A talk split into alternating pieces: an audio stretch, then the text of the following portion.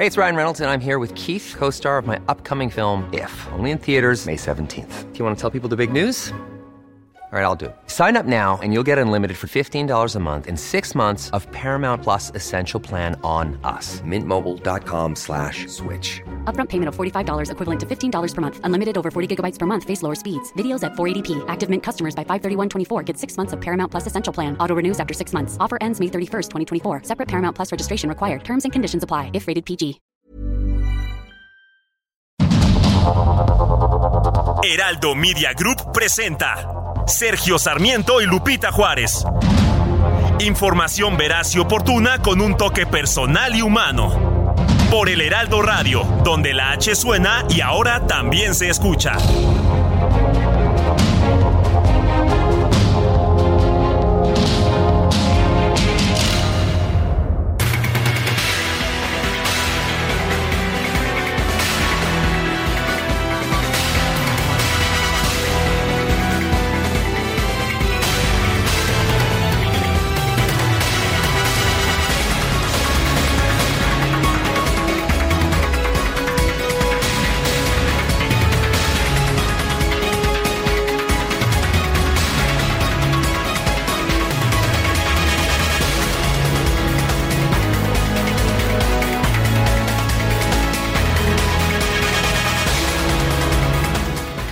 Son las 7 de la mañana con un minuto. Soy Sergio Sarmiento y quiero darle a usted la más cordial bienvenida a El Heraldo Radio.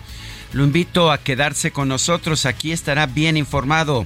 También podrá pasar un rato agradable. Nos gusta, nos encanta darle a usted el lado amable de la noticia siempre y cuando, por supuesto, la noticia lo permita.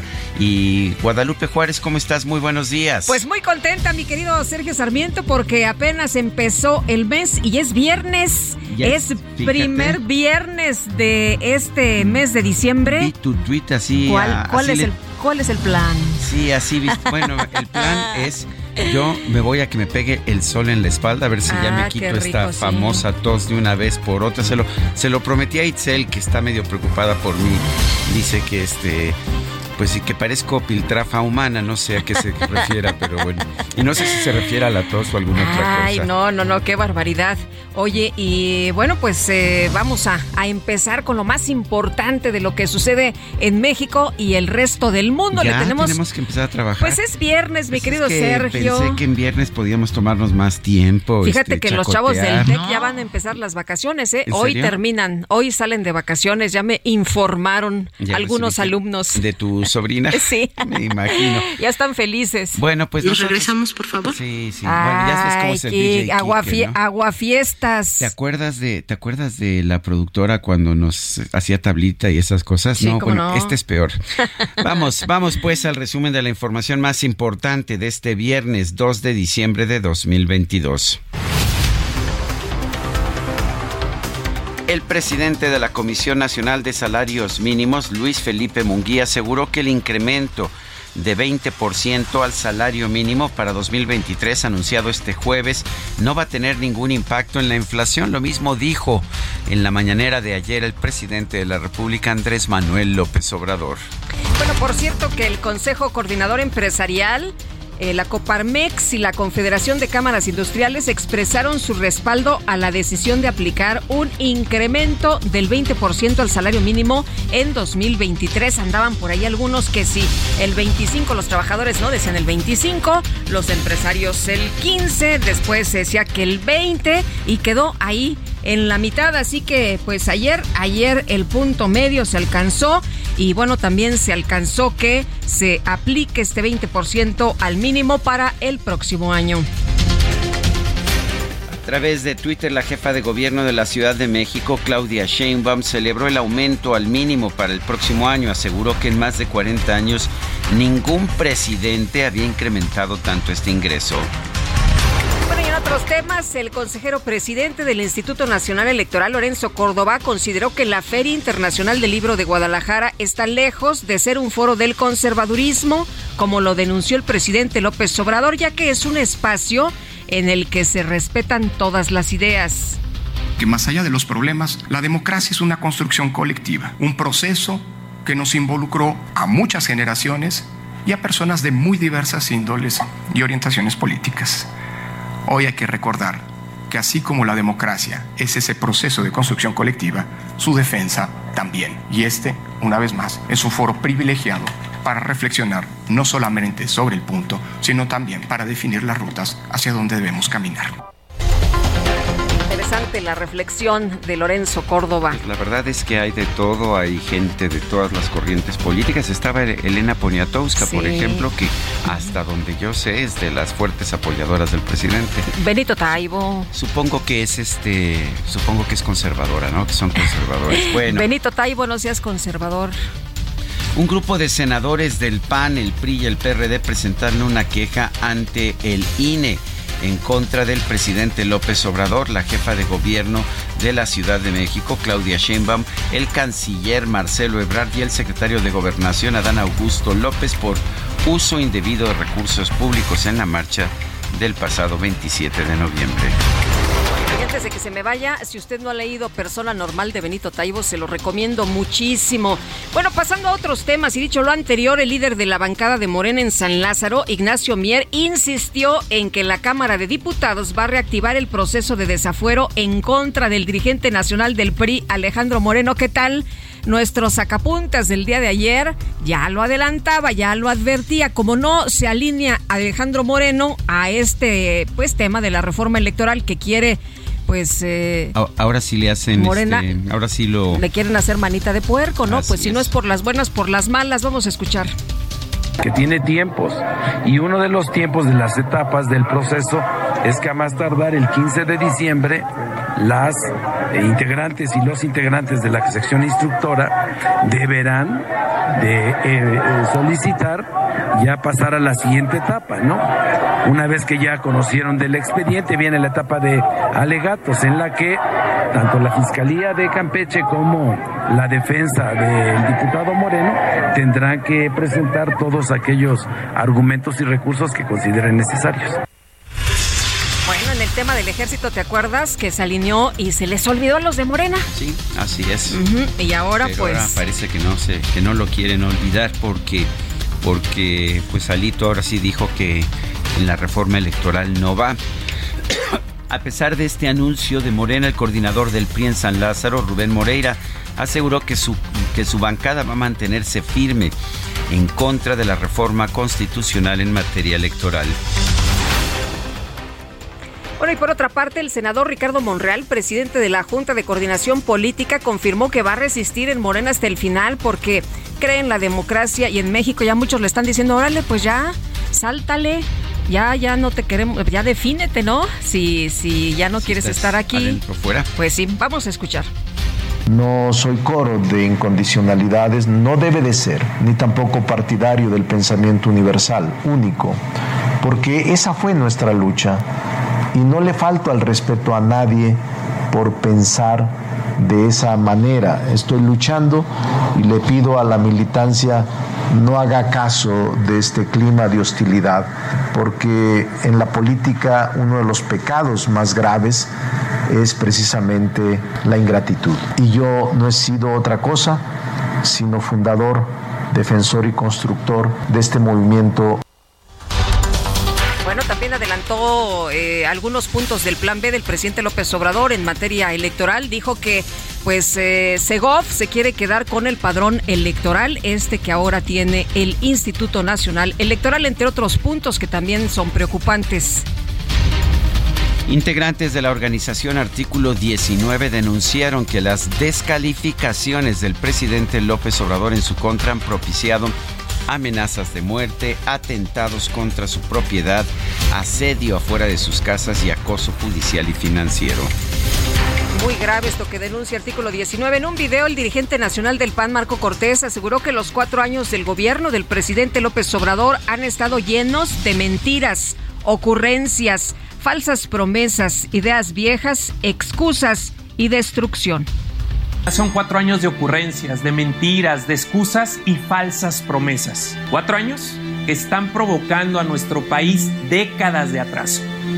Atraso en el cuidado del medio ambiente, atraso en la defensa de la democracia, los derechos y libertades. Cuatro años de destrucción del sistema de salud, sin medicamentos, sin vacunas, sin equipamiento, ni atención en clínicas y hospitales. Cuatro años de destrucción de programas exitosos. Yo no sé por qué estos politiquillos les ha dado por ponerse música pseudodramática en sus declaraciones. ¿Piensan que así son más, este, más populares? No lo sé. Integrantes de la organización Arti Bueno, esto ya, ya se los di, de hecho, perdón, me adelanté en esa nota. Pero vamos con la siguiente. La juez décima de distrito en materia administrativa, Dinora Hernández Jiménez, negó una suspensión definitiva en el amparo promovido por la Asociación Causa en Común en contra de la reforma que transfiere el control de la Guardia Nacional a la Secretaría de la Defensa. Y la Secretaría de la Función Pública de Chihuahua absolvió al exgobernador de la entidad, César Duarte, de las acusaciones en su contra por un presunto peculado de 6 millones de pesos. Un juez federal determinó no conceder prisión domiciliaria al ex procurador general de la República, Jesús Murillo Caram, en el proceso en su contra por desaparición forzada, tortura y delitos contra la administración de la justicia.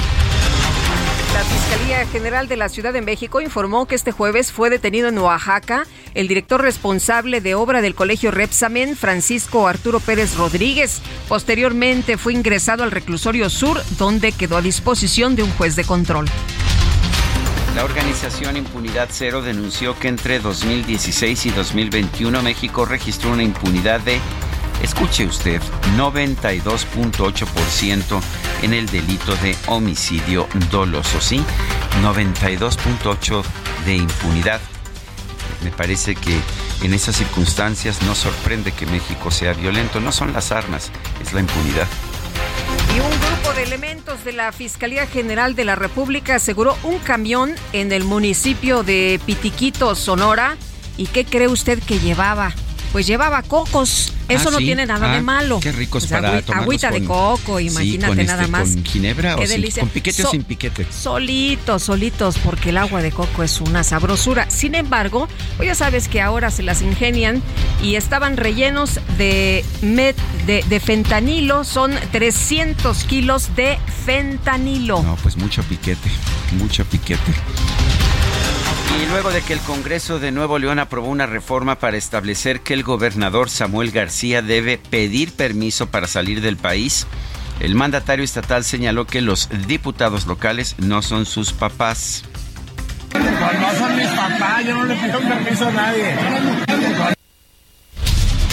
No, bueno, pero es gobernador y si las reglas así lo sugieren, pues tiene que acatarlas, ¿no? Aunque están cambiando las reglas y le están cambiando las reglas para, por supuesto, antagonizarlo. Pero bueno, oye, el Congreso de la Ciudad de México aprobó un decreto que prohíbe la venta de comida envasada con alto contenido calórico en las escuelas de educación básica. Entonces, las garnachas de Ah, afuera esa de no las hay, escuelas. no, eso no hay bronca. Ah, perfecto.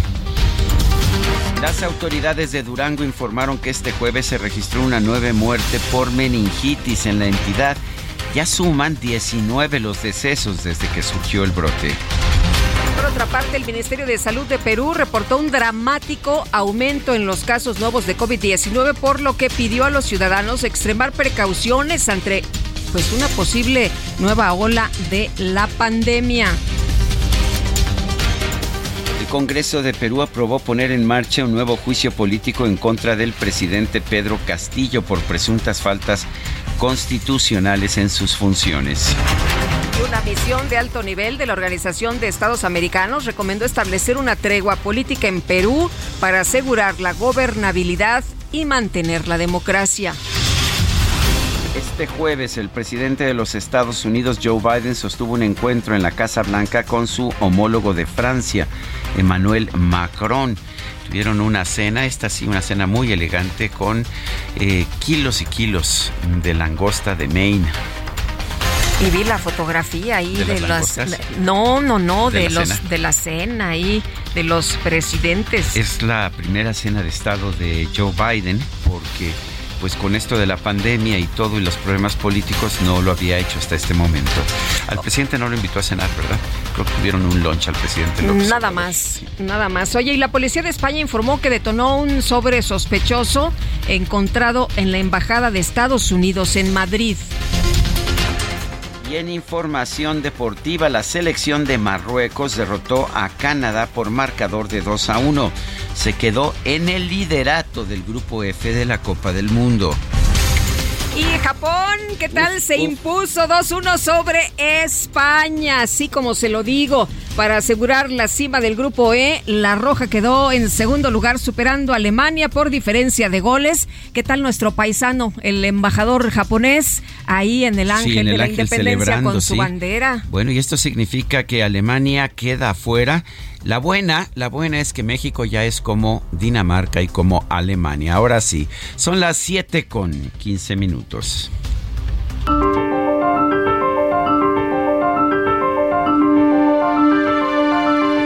Vamos a la frase del día.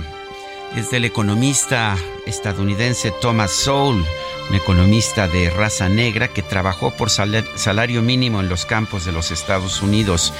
Dice, los países con leyes de salario mínimo tienen de manera casi invariable tasas de desempleo mayores que los que no las tienen. Sí, Thomas Sowell, el reconocido economista de raza negra de los Estados Unidos.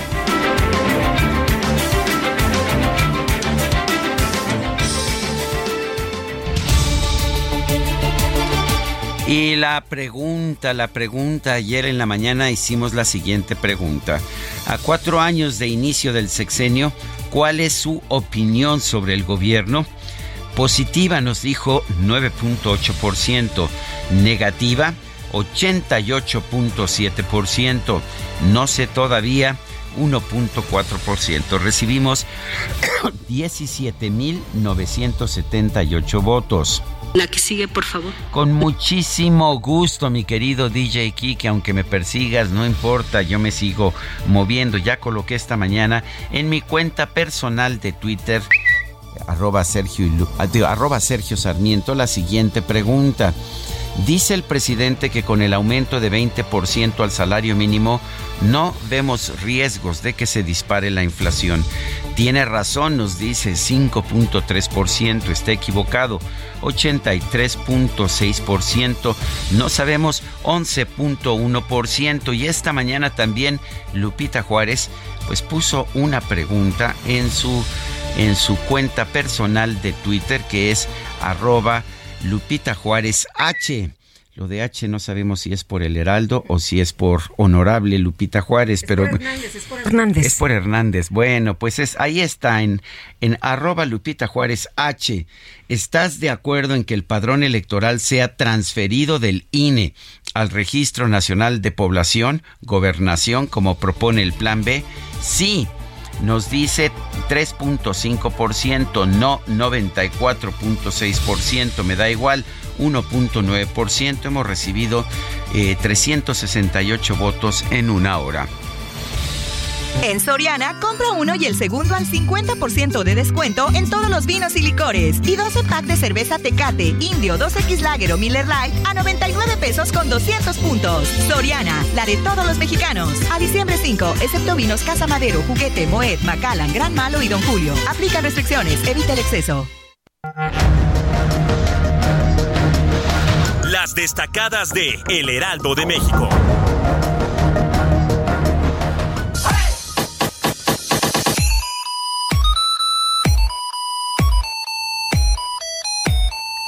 啊。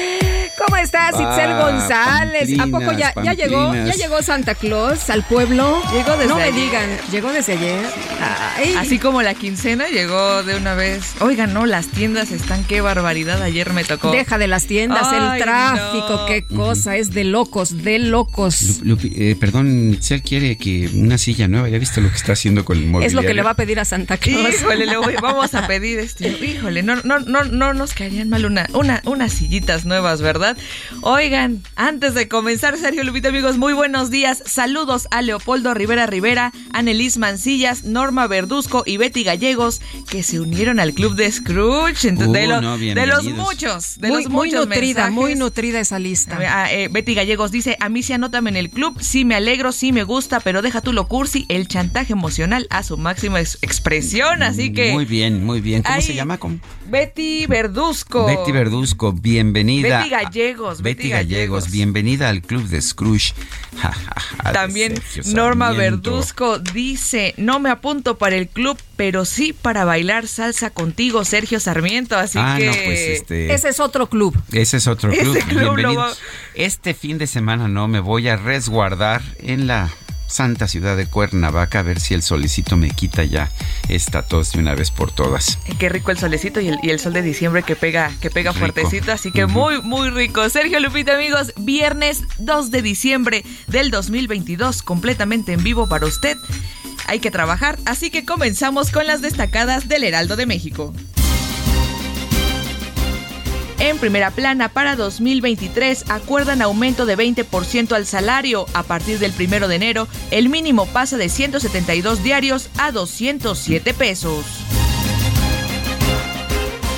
País tras movilización resultan fortalecidos Claudia Sheinbaum y Adán Augusto, los mejor posicionados con 29 y 17% respectivamente. Ebrard tiene 13.8% y Monreal 7.3%.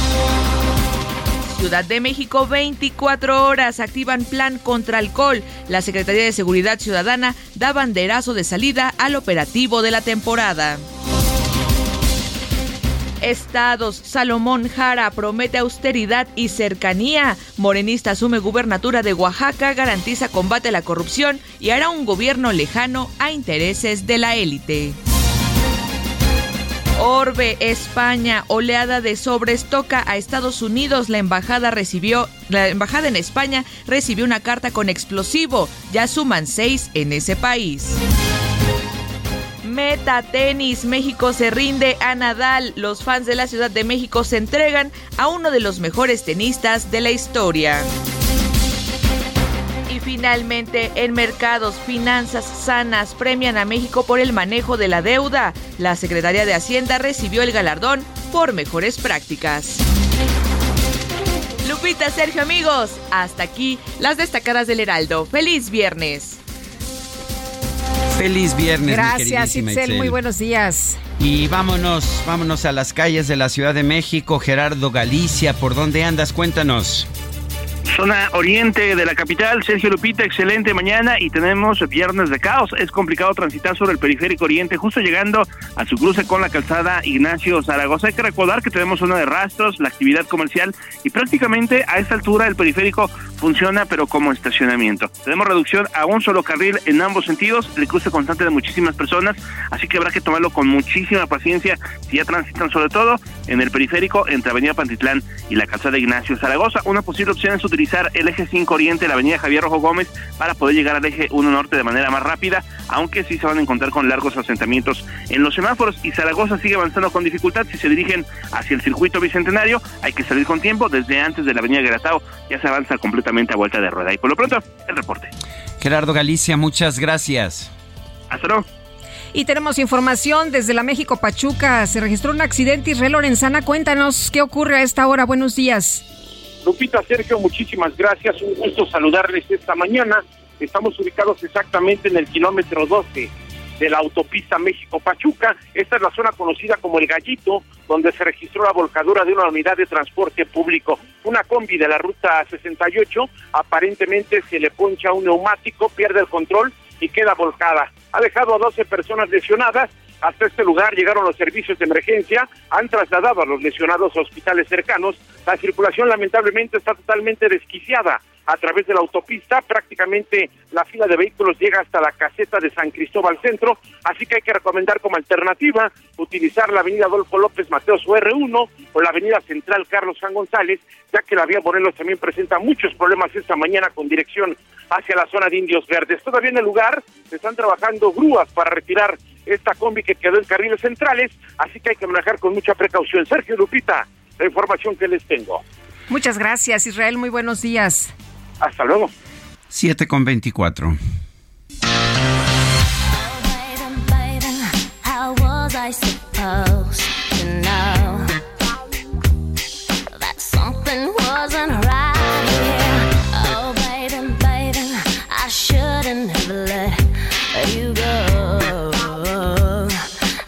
Pues sí, es Britney Spears, fíjate Guadalupe que hoy cumple 41 años, una mujer compleja de alguna manera, que fue una gran estrella desde muy joven, desde muy chica, eh, que ha tenido pues toda suerte de problemas, que tuvo que vivir ah, pues sin sus hijos y bajo una tutela eh, paterna que resultaba abusiva, pero es una gran artista, yo creo que nadie puede decir otra cosa. Esto se llama Baby One More Time.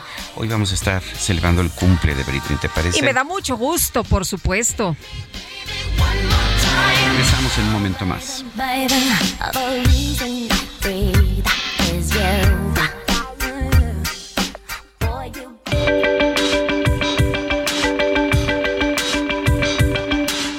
Sarmiento y Lupita Juárez quieren conocer tu opinión, tus comentarios o simplemente envía un saludo para ser más cálida esta mañana.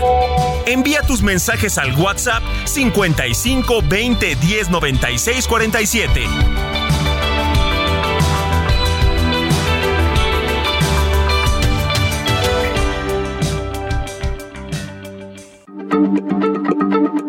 Heraldo Radio, la H se lee, se comparte, se ve y ahora también se escucha.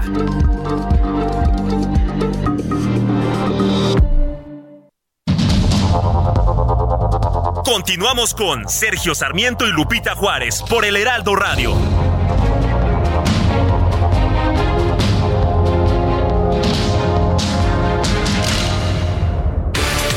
Adhesivos, estucos y boquillas Cemix. La mejor alineación para tener un acabado de campeonato.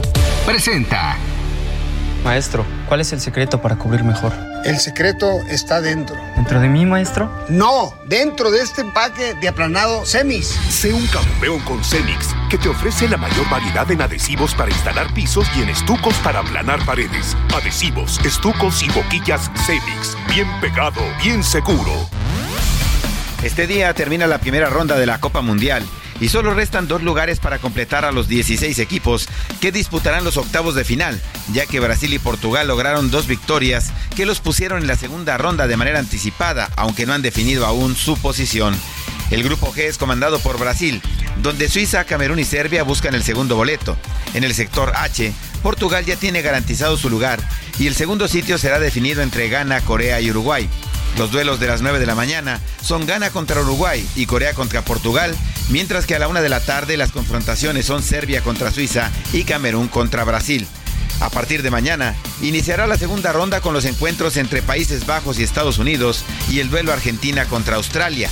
El domingo el turno será para Inglaterra contra Senegal, mientras que el campeón del mundo se mide al equipo de Polonia. Soy Edgar Valero y los espero un poco más adelante aquí en el Heraldo Radio y a las 4 de la tarde en Los Profesionales del Deporte. Muy buenos días.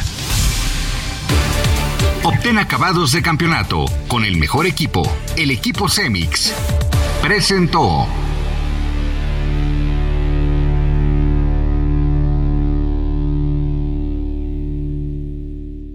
En Soriana, esta Navidad lo damos todo. Compra uno y el segundo al 50% de descuento en cereales y barras Kellogg's, café tostado y molido, aceite sabrosano y purés de tomate. Sí, el segundo al 50% en cereales y barras Kellogg's, café tostado y molido, aceite sabrosano y purés de tomate. Soriana, la de todos los mexicanos. A diciembre 5, aplican restricciones.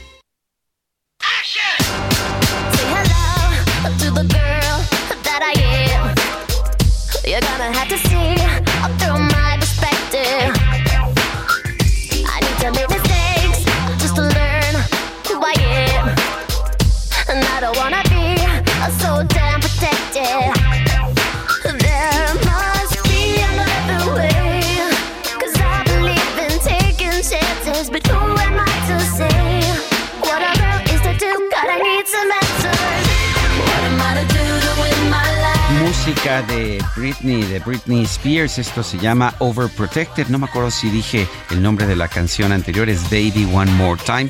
¿Sí lo dije? Sí Ah, lo dijiste. Sí, ya sabes que a cierta edad la, la memoria corta se te va desvaneciendo y la memoria larga también, o sea que todo el disco duro y la memoria RAM van desapareciendo. Pero Lo bueno, bueno es que tenemos aquí nuestros, Tenemos nuestro equipo de producción, sí, ¿no? nuestros ayudantes, los Bueno. ayudantes de Santa.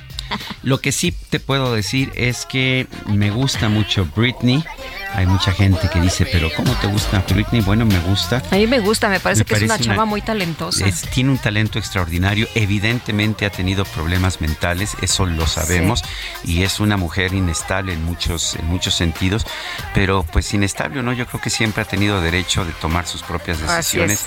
La libertad no, no te la pueden quitar porque tus decisiones no son las mejores según la sociedad, y creo que la lucha que tuvo en contra de su padre, y me parece que un padre que trata de tomar control de su hija para despojarla de sus Qué recursos terrible, es ¿verdad? terrible. Pero bueno, ahí está Britney Spears. Una chava que ha luchado muchísimo, ¿eh? que ha Así luchado es. contra las adicciones, contra su propia familia, contra muchas cosas que le han Y pasado y, que ha salido adelante. Lo más terrible contra ella misma. Bueno, pues vámonos a los mensajes. Vamos, Dice pues. una persona de nuestro auditorio con los mejores deseos para Sergio Lupita y el Químico Guerra, así como todo el equipo con el que nos llegan las noticias. Para mí es mala noticia el aumento del sueldo, eh, ya que mi crédito de Infonavit está en veces salario, salarios mínimo. Yo creo que es un reto muy grande para los empresarios. Espero lo lean, pues ahí está, al aire. Le quiero decir una eh, rápidamente que cambie su crédito Infonavit en vez de salario mínimo a pesos. Tiene que hacerlo ya Ujú. antes del 31 de diciembre a través de la ventanilla universal de responsabilidad compartida. Porque Mu- si no, muévase, porque si no, pues sí, le sube. Los, los incrementos que estamos viendo en el salario mínimo rebasan con mucho la inflación y van a acabar con Sí. las finanzas de cualquier familia trabajadora. Le repito, la ventanilla es ventanilla universal de responsabilidad compartida del Infonavit y les dice que quiere cambiar a pesos. Dice otra persona, buenos días mis queridos y admirados amigos, ustedes que gracias, gracias a Dios nos ayudan siempre, podrán orientarme a quién recurro para que me oriente respecto al asunto que les planteé arriba. Voy a luchar por conservar mis clientes, a quienes tengo eh, 25 años atendiendo, pero no sé cómo hacerlo. Les deseo un viernes lleno de luz y alegría, que se prolongue el fin de semana. Mil gracias por siempre estar ahí. Eh, no sé, no sé cuál sea el tema, a ver si nuestro equipo nos puede juntar esta con, o a lo mejor es lo del crédito del Infonavit, Sí, que ya le contesté. Ah, perfecto, muy bien. Este, vamos, vamos con otros temas. Luis Felipe Munguía, presidente de la Comisión Nacional de Salarios Mínimos, dice que el incremento de 20% a los salarios mínimos para 2023 no va a afectar la inflación. Luis Felipe Munguía, presidente de la Comisión Nacional de Salarios Mínimos, gracias por estar con nosotros. Eh, cuéntenos cómo, cómo sabe que no va a afectar la inflación un incremento tan fuerte que además se suma a los incrementos de años anteriores. Hola, Sergio, ¿qué tal? Buenos días, muchas gracias por la invitación. Sí, claro, con gusto. Eh, lo que nosotros estamos haciendo en Conasami es siempre, digamos, cada vez que estamos incrementando el salario mínimo, hemos hecho análisis eh, de cuáles pueden ser los impactos que tiene el salario mínimo, no solamente en la inflación, sino también en el empleo y en otras variables, ¿no? La productividad, etcétera. Este año para el Consejo de Representantes, específicamente para el sector empresarial, era de suma importancia revisar qué posibles impactos podría tener la inflación, dado el contexto que ya todos conocemos, que estamos viviendo. Y lo que hicimos fue tomar información que tiene INEGI sobre sus encuestas que hace a diferentes eh, empresas de todo el país, que representan varios sectores, y nosotros calculamos el índice de precios del consumidor, pero de cada una de las empresas. Es decir, calculamos cuál es el precio al que ellos venden y cómo cambia este dependiendo de los costos que tienen que asumir. Y los costos que tienen que asumir pues son varios, no hay costos de insumos, costos de bienes y servicios, la renta, etcétera, y sobre todo pues también este el costo laboral, que esto implica todo, prestaciones, bonos, aguinaldo, etcétera. Lo que descubrimos en los datos que, que tienen las empresas, porque pues, se hace a nivel empresa, es que el costo laboral en México es muy bajo, es decir, lo que la empresa gasta para producir cualquier producto en trabajo, en el trabajador, es alrededor del 8% en promedio. Esto varía, ¿no? Depende de los sectores. Hay sectores donde hay más, eh, digamos, están más Es- enfocados. es- eso en- le iba yo a decir. Yo conozco empresas que, que tienen de, índices de costo de mano de obra por arriba del 50%, pero bueno, mientras sepamos que, que, que hay diferencias, es bueno saberlo. De- debe haberlas, seguro, pero es, digamos que en promedio es eso.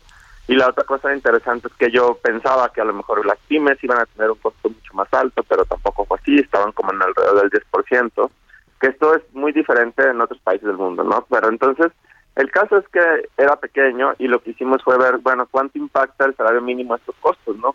ya es, es, pequeño de por sí, pero vamos a ver cuánto impacta el salario mínimo a estos costos. Y este año el costo laboral de incrementar el salario mínimo 20%, eh, se, se calcula incluyendo todo, incluyendo, la, por ejemplo, cada vez que un trabajador eh, registra en el IMSS a, cada vez que un perdón un empresario registra en el IMSS a su trabajador tiene que pagar otras cuotas adicionales, entonces todo esto lo quisimos incluir y el promedio es 1.8% de ese costo laboral. ¿Por qué tan bajo? Porque el 20% no es el incremento directo que tienen que hacer las empresas. Por ejemplo, este año a lo mejor un trabajador gana 200 pesos y, el, y la empresa le va a subir porque el salario mínimo del año que viene va a ser 207. Pero este incremento no van a ser no va a ser de 173 a 207, sino de 200 a 207, solamente 7 pesos. Y ese es el caso de muchos trabajadores que actualmente ganan por debajo de lo que va a ser el mínimo, pero no están tan alejados, es decir, la mayoría está más cerca del nuevo mínimo. Entonces, el incremento final de, para las empresas es 1.8 y ya cuando nosotros hacemos la cuenta de, bueno, 1.8 le afecta al costo, que en realidad es 8%, entonces ya nosotros calculamos ese punto 12, que es, decir, que es lo que las empresas van a posiblemente pasar a precios que si cuando suba el salario mínimo. Eh, ¿Coincide usted con eh, quienes señalan que este es un incentivo para la informalidad? No, no coincido porque principalmente no hemos visto ningún impacto en el empleo. Es decir, muchas veces, eh, es, bueno, esta lógica que existe de decir que podría eh, afectar a la informalidad se refiere a que se destruirían empleos en el sector formal, digo, porque sube el salario mínimo y entonces las empresas les es muy caro y deciden em, o correr al trabajador o moverlo al sector informal. Pero esto se debería de ver reflejado en los datos del sector formal, pero en realidad no, no ha ocurrido esto. Hemos hecho muchos estudios también Banco de México ha hecho varios estudios sobre esto y no hemos encontrado que el salario mínimo tenga un impacto en el empleo formal. O sea que las empresas sí pueden, las empresas sí pueden sostener este, pues este sobrecargo que, que ahora se viene. Nosotros creemos que sí, que todavía existe un margen para que eh, se pueda incrementar el salario mínimo. Evidentemente, digamos, lo que sí importa, lo que más importa analizar son las pymes, que es donde el costo laboral es más alto este, las pymes en general tienen un costo laboral como el 2, 3% comparado con el otro que era este 1.8. Y ya si ves a las micros, a las empresas que tienen a un trabajador o a dos trabajadores, el costo laboral sí se dispara como hasta 6%. Entonces, es ahí donde podría haber un problema, donde se genera menos menos empleo, la verdad, el empleo la mayor parte se genera en las empresas grandes, pero sí estamos preocupados porque la mayoría de las empresas en México son pymes, ¿no? La mayoría hay muchas empresas pymes. Y entonces la, la forma en que nosotros estamos trabajando este tema es primero este darles toda la información de cómo va a ir incrementándose el salario mínimo para que puedan ir este programando, ¿no? Cómo cómo reaccionar hasta e, ante esto. Y lo otro es que estamos haciendo una mesa nueva, este inter, secretarial, Secretaría del Trabajo, con la SAMI, eh, Hacienda y la Secretaría de Economía, para tener también algunos este, programas alternativos para poder apoyar a las empresas pymes que pagan salario mínimo, ¿no? Eh, la idea de esto, pues sí, es como crear algún incentivo, etcétera, para que este grupo pequeño, digo, no pequeño, pero donde se genera un poco del, empleo. Perdón, las pymes son por mucho el mayor número de, empresas de nuestro país y, las mayores generadoras de empleo. El pensar que son pocas es completamente equivocado. Sí, no, no, no, es verdad. son las que es la mayoría de las, de las empresas del país, la mayoría son pymes, eso es verdad lo que sí es un como malentendido, pues que se confunde a veces es que son las mayores generadoras de empleo. En realidad solo generan el 10% del empleo del país, del empleo formal. ¿no? Si vemos el informal quizá, si son más grandes, pero si vemos solo el empleo formal, solo es el 10%. Y el resto está distribuido entre empresas medianas. Medianas es arriba de 50 y grandes, ¿no? Que son las que más generan empleo en el país. Bueno, pues uh, gracias Luis Felipe Munguía, presidente de la Comisión Nacional de Salarios Mínimos. Claro que sí, con mucho gusto. Gracias, buenos días, hasta luego. Son las 7 con 43. En Soriana, esta Navidad, compra uno y el segundo al 50% de descuento en jamones y salchichas Kiro Chimex en paquete. Y en quesos Oaxaca, Lala, La Villita, Food, Swan y Volcanes. Y cuatro pack de leche al pura UHT de un litro a solo 96 pesos. Soriana, la de todos los mexicanos. A diciembre 5, excepto salchichas para azar. Aplican restricciones. Me acaban de informar del Aeropuerto Internacional de la Ciudad de México que debido a un banco de niebla esta mañana están suspendidos los despegues y aterrizajes para conocer el estatus de los vuelos. Hay que consultarlo con las líneas aéreas para todos los amigos del auditorio que están en este momento pues tratando de llegar a algún destino. Está la información de acuerdo con el Aeropuerto Internacional de la Ciudad de México, banco de niebla suspendidos, despegues y aterrizajes. A propósito sobre lo que me decía Luis Felipe Munguía de que las grandes empresas son las que generan más empleos. Yo iba a decir que tengo otros datos, pero no los tenía yo directamente.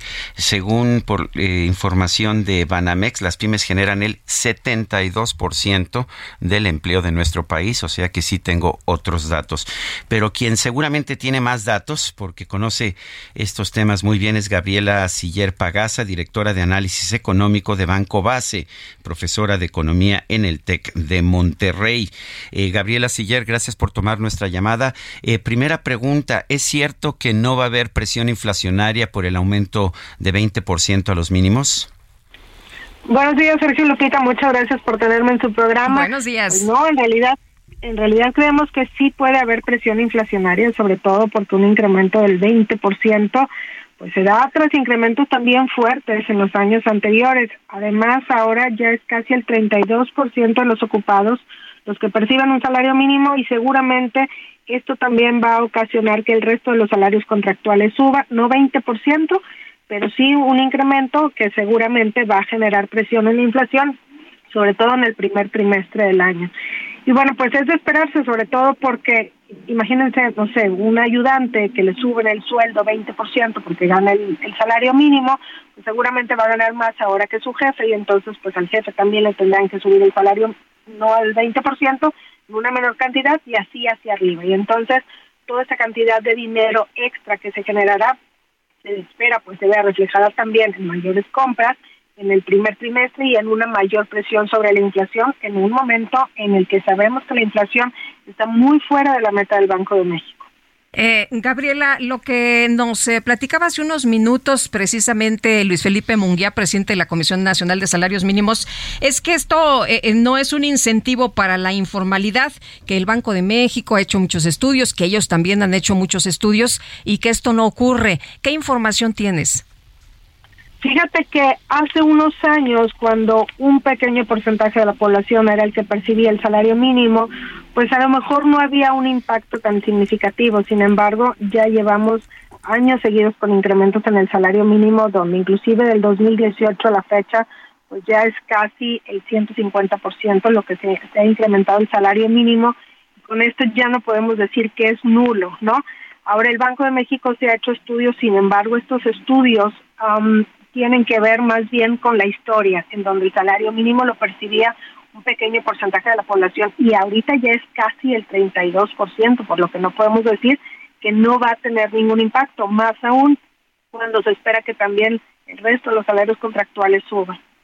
Eh, de hecho, estaba yo viendo las cifras del INEGI de población ocupada y veo que entre el primer trimestre del 2019 y el tercero del 2022, el número de personas que ganan hasta un salario mínimo, esto es un salario mínimo o menos, subió de forma extraordinaria de 10 millones a 18 millones y bajaron en cambio las personas que ganan de dos y más salarios mínimos. O sea, estamos viendo pues una concentración ya de la población trabajadora es, cerca o ligeramente arriba del salario mínimo. Es lo que pasaba ya en los años de Luis Echeverría y de José López Portillo, ¿no? Que la mayor parte de la población ganaba salario mínimo.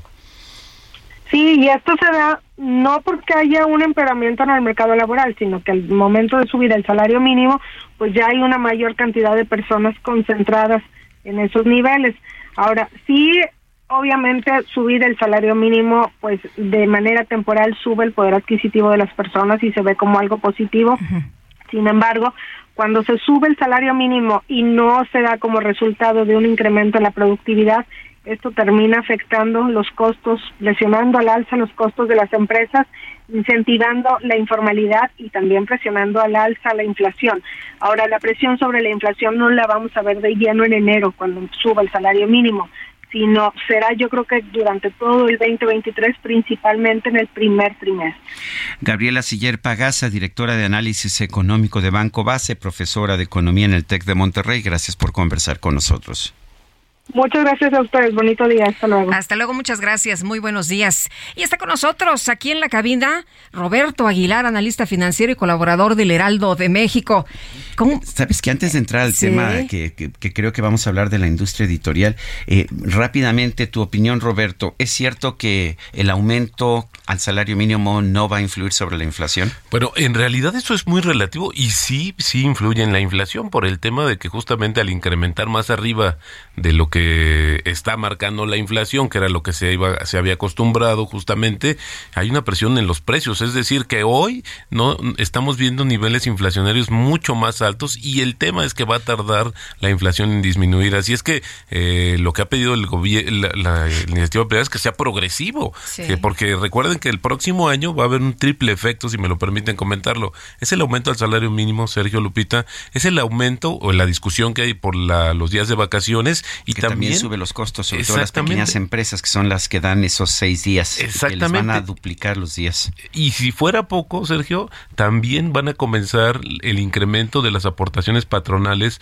a los fondos de pensiones. Que van a subir. Exactamente. en un proceso que va a, durar, va a durar ocho años, sin embargo, se van a incrementar los costos. Así es que eh, si vemos la inflación que se mide la del consumidor, también se mide la del productor, que es mucho más alta, estos encarecen los costos y también es una mayor presión. No estoy diciendo que sea malo que se gane más, creo que vale la pena pues porque al final del día los, trabajadores nos convertimos en consumidores y eso ayuda también al mercado interno. Sin embargo, la economía, todo pro tiene su contra. Es que la economía no, no es de soluciones mágicas. Exactamente, no es no lo podemos llevar a un matraz, como decían en la escuela, y, eso es un tema que sí tiene repercusiones. Y lo que nos decían es que no es tan caro para las empresas. Es que no es tan caro, les cuesta 10%, 8%, pero es una presión adicional. que yo Perdón, es una presión adicional en costos para las empresas. Es que sí es, sí es cierto. También es un tema cuando nosotros vemos la percepción y, y, y conocemos cuánto es el costo real para una empresa de sumar a un trabajador, pues es mucho más alto. Ese es una Es el salario más el impuesto sobre la renta, más las cargas sociales, el impuesto sobre la nómina si estás en la Ciudad de México. Totalmente, o sea, le va sumando. O sea, eso de que no les cuesta más. Eh, eh, y, yo sé que a las pymes, a la tiendita de la esquina, por supuesto que le cuesta, pero tenemos otros temas, Guadalupe. Sí, fíjate que Roberto Aguilar estará en la FIL. Se va, ¿Te vas al ratito? Me voy al ratito. ¿Te vas al ratito? Sí, si se despeja el banco de niebla que hay ahorita, ¿verdad? Roberto Aguilar, los números de la industria editorial. ¿Qué te has encontrado? Fíjate que es muy interesante, Sergio Lupita. La Cámara Nacional de la Industria Editorial Mexicana dio a conocer algunos datos que lo que sí es importante comentarlos que los tiene al cierre del 2021. No ha cerrado 2022, todavía falta. Pero es interesante, fíjense que la facturación generada justamente por la venta de libros en 2021 sumó 9.119 millones de pesos. Es un incremento de 7.7% y bueno, pues ahí el gran peso lo tienen justamente las ediciones nacionales que aportaron o aportan 82%, el resto viene justamente de las importaciones, que es importante comentar que esta, esta situación de la mayor facturación desafortunadamente se debió al incremento promedio de los precios de los libros en México. Sí, porque los ejemplares bajaron, ¿no? Exactamente, es exactamente lo que menos libros, pero son más caros. Más caros. Y esto es un tema interesante, pero también fíjese lo que yo me encontré es que ya también acorde a esta a este regreso a la normalidad, pues en los últimos, por lo menos desde el 2000, en los últimos años, de dar el dato exacto, eh, se disminuyó ya justamente desde el 2015 este crecimiento de la población que lee libros de forma digital, del formato digital, ya disminuyó. Fíjense que en 2021 era de 21.5% del consumo de libros, ese porcentaje ahora bajó a 19.8%. Y a, bueno, a mí se me gustan los libros en físico, ¿eh? Pero fíjate que también en las restricciones, pues no podíamos salir, comprarlos y, teníamos que eh, pues leerlos de manera digital. Y esto es un tema interesante. Sí se está regresando, eh, afortunadamente, a esta normalización inflación, pero como dice Sergio, esta combinación menos ejemplares y el aumento en los precios, ahí vemos también el efecto inflacionario en los libros que desafortunadamente también están pegando. Ahora, hay que comentar que también se mantiene relativamente estable el porcentaje de la población que lee un libro o más. Así es que hace falta mayor difusión, que podría ser también un estímulo. Ya se ha aprobado, Sergio Lupita, bajar los precios y tampoco ha sido decisivo. No, ¿eh? no. de hecho lo que me dicen los editores españoles, eh, y bueno, yo estuve en el mundo editorial muchos años antes de, de entrar al mundo de las comunicaciones, lo que me dicen que el, el libro de texto gratuito, que es una gran conquista, dicen, pero que le hace un daño enorme a las editoriales mexicanas. Las editoriales españolas, por ejemplo, viven fundamentalmente de los libros de texto y eso les permite pues apoyar más la, la difusión de otros tipos de libros. Sí, es un tema interesante porque eh, si estos datos que nos dan a conocer justamente es que después del libro de texto que tiene una alta y que incluso también se, se mezcla ahí entre la parte de gobierno a través del consejo eh, con el DEC que, que se encarga de, los libros de texto. de- sí. Exactamente eh, la parte privada. Así es que esos son los libros que más eh, tienen una mayor participación en el mercado en México. Y bueno, pues yo creo, insisto, que el tema todavía nos falta mucho por avanzar en ese sentido. la feria, pues sí, eh, es importante. Pues, escuchaba, ustedes ya estuvieron ahí, que no hubo una afluencia este todavía como No, en sí años anteriores. No, sí hubo ya, ya, se calculan como 800 mil personas, sería similar al 2019 ya. Eh, qué bueno que ya Sí, regresamos a sí, los sí, niveles. que regresamos Sí. poco a Bueno. Poquito, pero con la pandemia pues estuvo difícil. Mi querido Roberto Aguilar, muchas gracias. Lupita, Sergio, muy buenos días. Muy buenos días. Buen viaje, son 7,54. En Soriana, compra uno y el segundo al 50% de descuento en Cuidado Bucal Pro, Crest, Oral-B, Higiénico Regio o Cotonel y toda la marca Ariel. Sí, el segundo al 50% en Cuidado Bucal Pro, Crest, Oral-B, Higiénico Regio o Cotonel y toda la marca Ariel. Soriana, la de todos los mexicanos. A diciembre 5, aplican restricciones.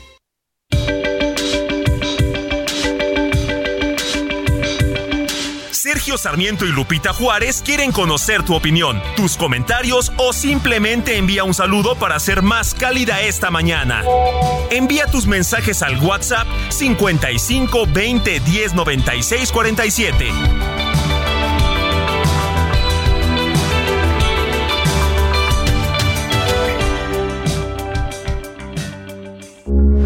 Heraldo Radio, con la H que sí suena y ahora también se escucha.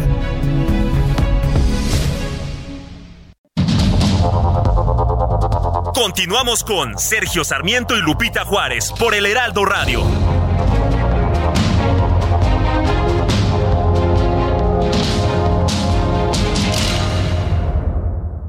En Soriana esta Navidad lo damos todo. Aprovecha que la carne de res para asar está a 164.90 el kilo o el jitomate guaje a 19.90 el kilo con 75 puntos y manzana red a granel a solo 24.90 el kilo con 75 puntos. Soriana, la de todos los mexicanos. A diciembre 5, aplican restricciones.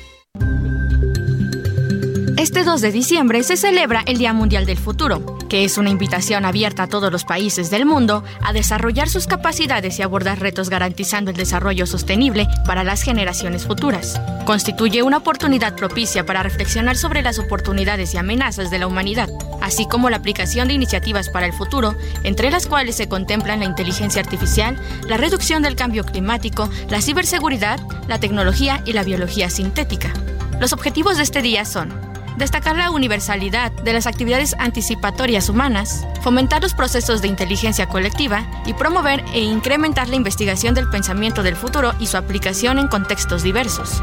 Esta visión forma parte de un enfoque de más desarrollo para asegurar un futuro más sostenible para todas las personas mediante la aplicación de innovación y la creatividad.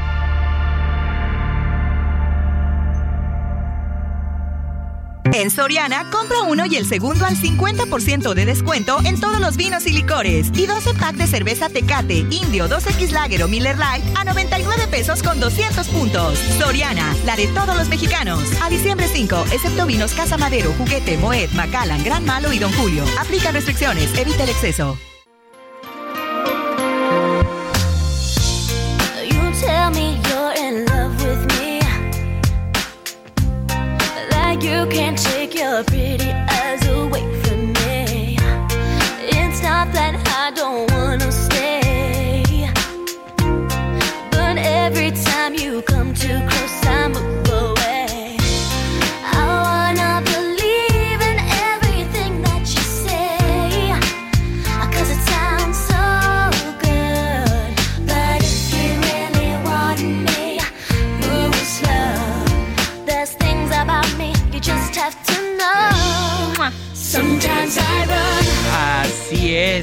Es. Estamos escuchando a Britney Spears. Esta me gusta. Es una baladita. Es como para bailarla de Cachetito Guadalupe. Me parece muy bien. Muy bien. Chick to chick. Chick to chick. Se llama Sometimes, a veces. Feliz cumple, Britney. Perdón que no pueda visitarte, pero estoy en el programa de radio. Y ella en su luna de miel. Bueno, esos son este, Bueno, bueno, minucias. minucias. don- Donde se aman dos, pues se pueden amar más, ¿no? Ah, sí. Caben tres. Ay, qué cuatro. poliamoroso nos amaneciste. Bueno, vámonos con las eh, llamadas y los mensajes. Muy buenos días, señor Sarmiento y Lupita y a todo el equipo. Me da gusto el incremento al salario mínimo. Con esto muchas familias se van a beneficiar, es lo que nos dice. Ojalá que sea posible que no venga un alza de precios para que realmente sea el beneficio. Les deseo un buen fin de semana a todos y bendiciones. La señora Vadillo. Dice otra persona, hola Lupita y Sergio, este aumento es necesario para todos por los altos costos de lo básico, pero para los pequeños empresarios será impactante. Será una cascada de incrementos, las cuotas del IMSS, los créditos en salarios mínimos, etcétera. Todo lo hacen sacándose las cosas de la manga, o sea, no, ojalá no sea contraproducente este 20%. Magdalena Bandín. Bueno, y como nos explicaban, ¿no? Si es de manera temporal, pues no va a servir de nada.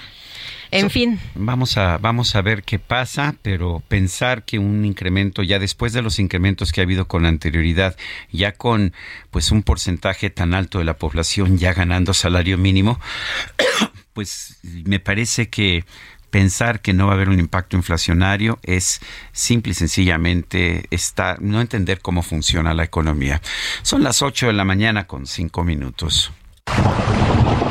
El pronóstico del tiempo con Sergio Sarmiento y Lupita Juárez.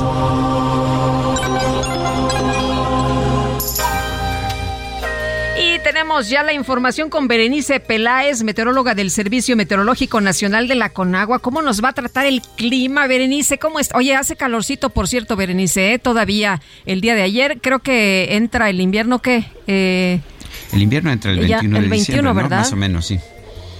Sí, ¿qué tal? Buenos días, Lupita Sergio. Sí, los saludo con gusto y tienen razón. El día de ayer la temperatura máxima que se registró en el aeropuerto fue de 23.8 grados Celsius. Hoy se van a mantener para la Ciudad de México eh, condiciones muy similares. Estamos estimando entre 23 y 25 grados Celsius de, de temperatura máxima. Sin embargo, para la Ciudad de México y el Estado de México todavía se van a mantener temperaturas frías a muy frías. Eh, incluso el día de hoy se registraron 7 grados como mínima, o sea, el día de ayer fueron 12 grados la, la temperatura mínima registrada en el aeropuerto. Entonces todavía hay que mantener nuestras precauciones, salir abrigados durante las mañanas. Eh, respecto al pronóstico nacional, les cuento que este día el sistema frontal número 12 se va a extender como estacionario sobre el oriente del Golfo de México, pero ya no va a tener efectos significativos sobre el país. Por otra parte, la masa de aire frío que estaba asociada a este frente ya ha comenzado a modificar sus características térmicas, lo que va a permitir un gradual incremento de las temperaturas durante el día sobre la mesa del norte y la mesa central. Sin embargo, es una situación parecida a la del Valle de México, que se van a mantener durante la mañana y noche eh, el ambiente frío a muy frío con heladas en zonas montañosas. Por otra parte, tenemos un canal de baja presión sobre el sureste mexicano y la península de Yucatán que va a estar produciendo lluvias fuertes en estas regiones, con lluvias puntuales muy fuertes en los estados de Chiapas y Tabasco, y el ingreso de humedad de ambos litorales en interacción con un canal de baja presión en el occidente del país, pues también generará algunas lluvias y chubascos vespertinos con posibles descargas eléctricas en estas regiones, además del centro y sur de la República Mexicana. Les comento también que se está aproximando un nuevo frente frío al noreste del país y eh, el paso de la corriente en chorro subtropical van a generar nublados y lluvias aisladas en Baja California y Sonora. Finalmente, como les platicaba para el Valle de México, respecto a las lluvias este día y los siguientes, no hay probabilidad de lluvia para la Ciudad de México, pero esperaríamos algunas lluvias aisladas con posibles descargas eléctricas en zonas del Estado de México. Hasta aquí el reporte del tiempo. Sergio Lupita, regreso con ustedes. Berenice, muchas gracias y que disfrutes tu fin de semana. Gracias igualmente, hasta luego. La Cámara de Diputados va a abrir cuatro sesiones de manera presencial para desahogar definitivamente el plan A y el plan B de la reforma electoral. Lo hará la semana que viene. Jorge Almaquio, adelante. Gracias, Sergio Lupita, amigos. Así es, la próxima semana la Cámara de Diputados abrirá sesiones de manera presencial para desahogar definitivamente el plan A y B de la reforma electoral del gobierno federal. El presidente de la Junta de Coordinación Política en San Lázaro, Ignacio Mier, indicó que propondrán que queden abiertas dos sesiones más de las contempladas para darle fin a este tema que ya lleva varios meses discutiéndose. La vamos a pasar la próxima semana. ¿En qué día? En principio puede ser el día el día martes, pero quedamos este, de manera informal, lo va a ratificar la Junta de Coordinación Política, que podemos habilitar el día miércoles para sesionar, miércoles 7, el día jueves 8 también vamos a sesionar y de ser necesario el día 9.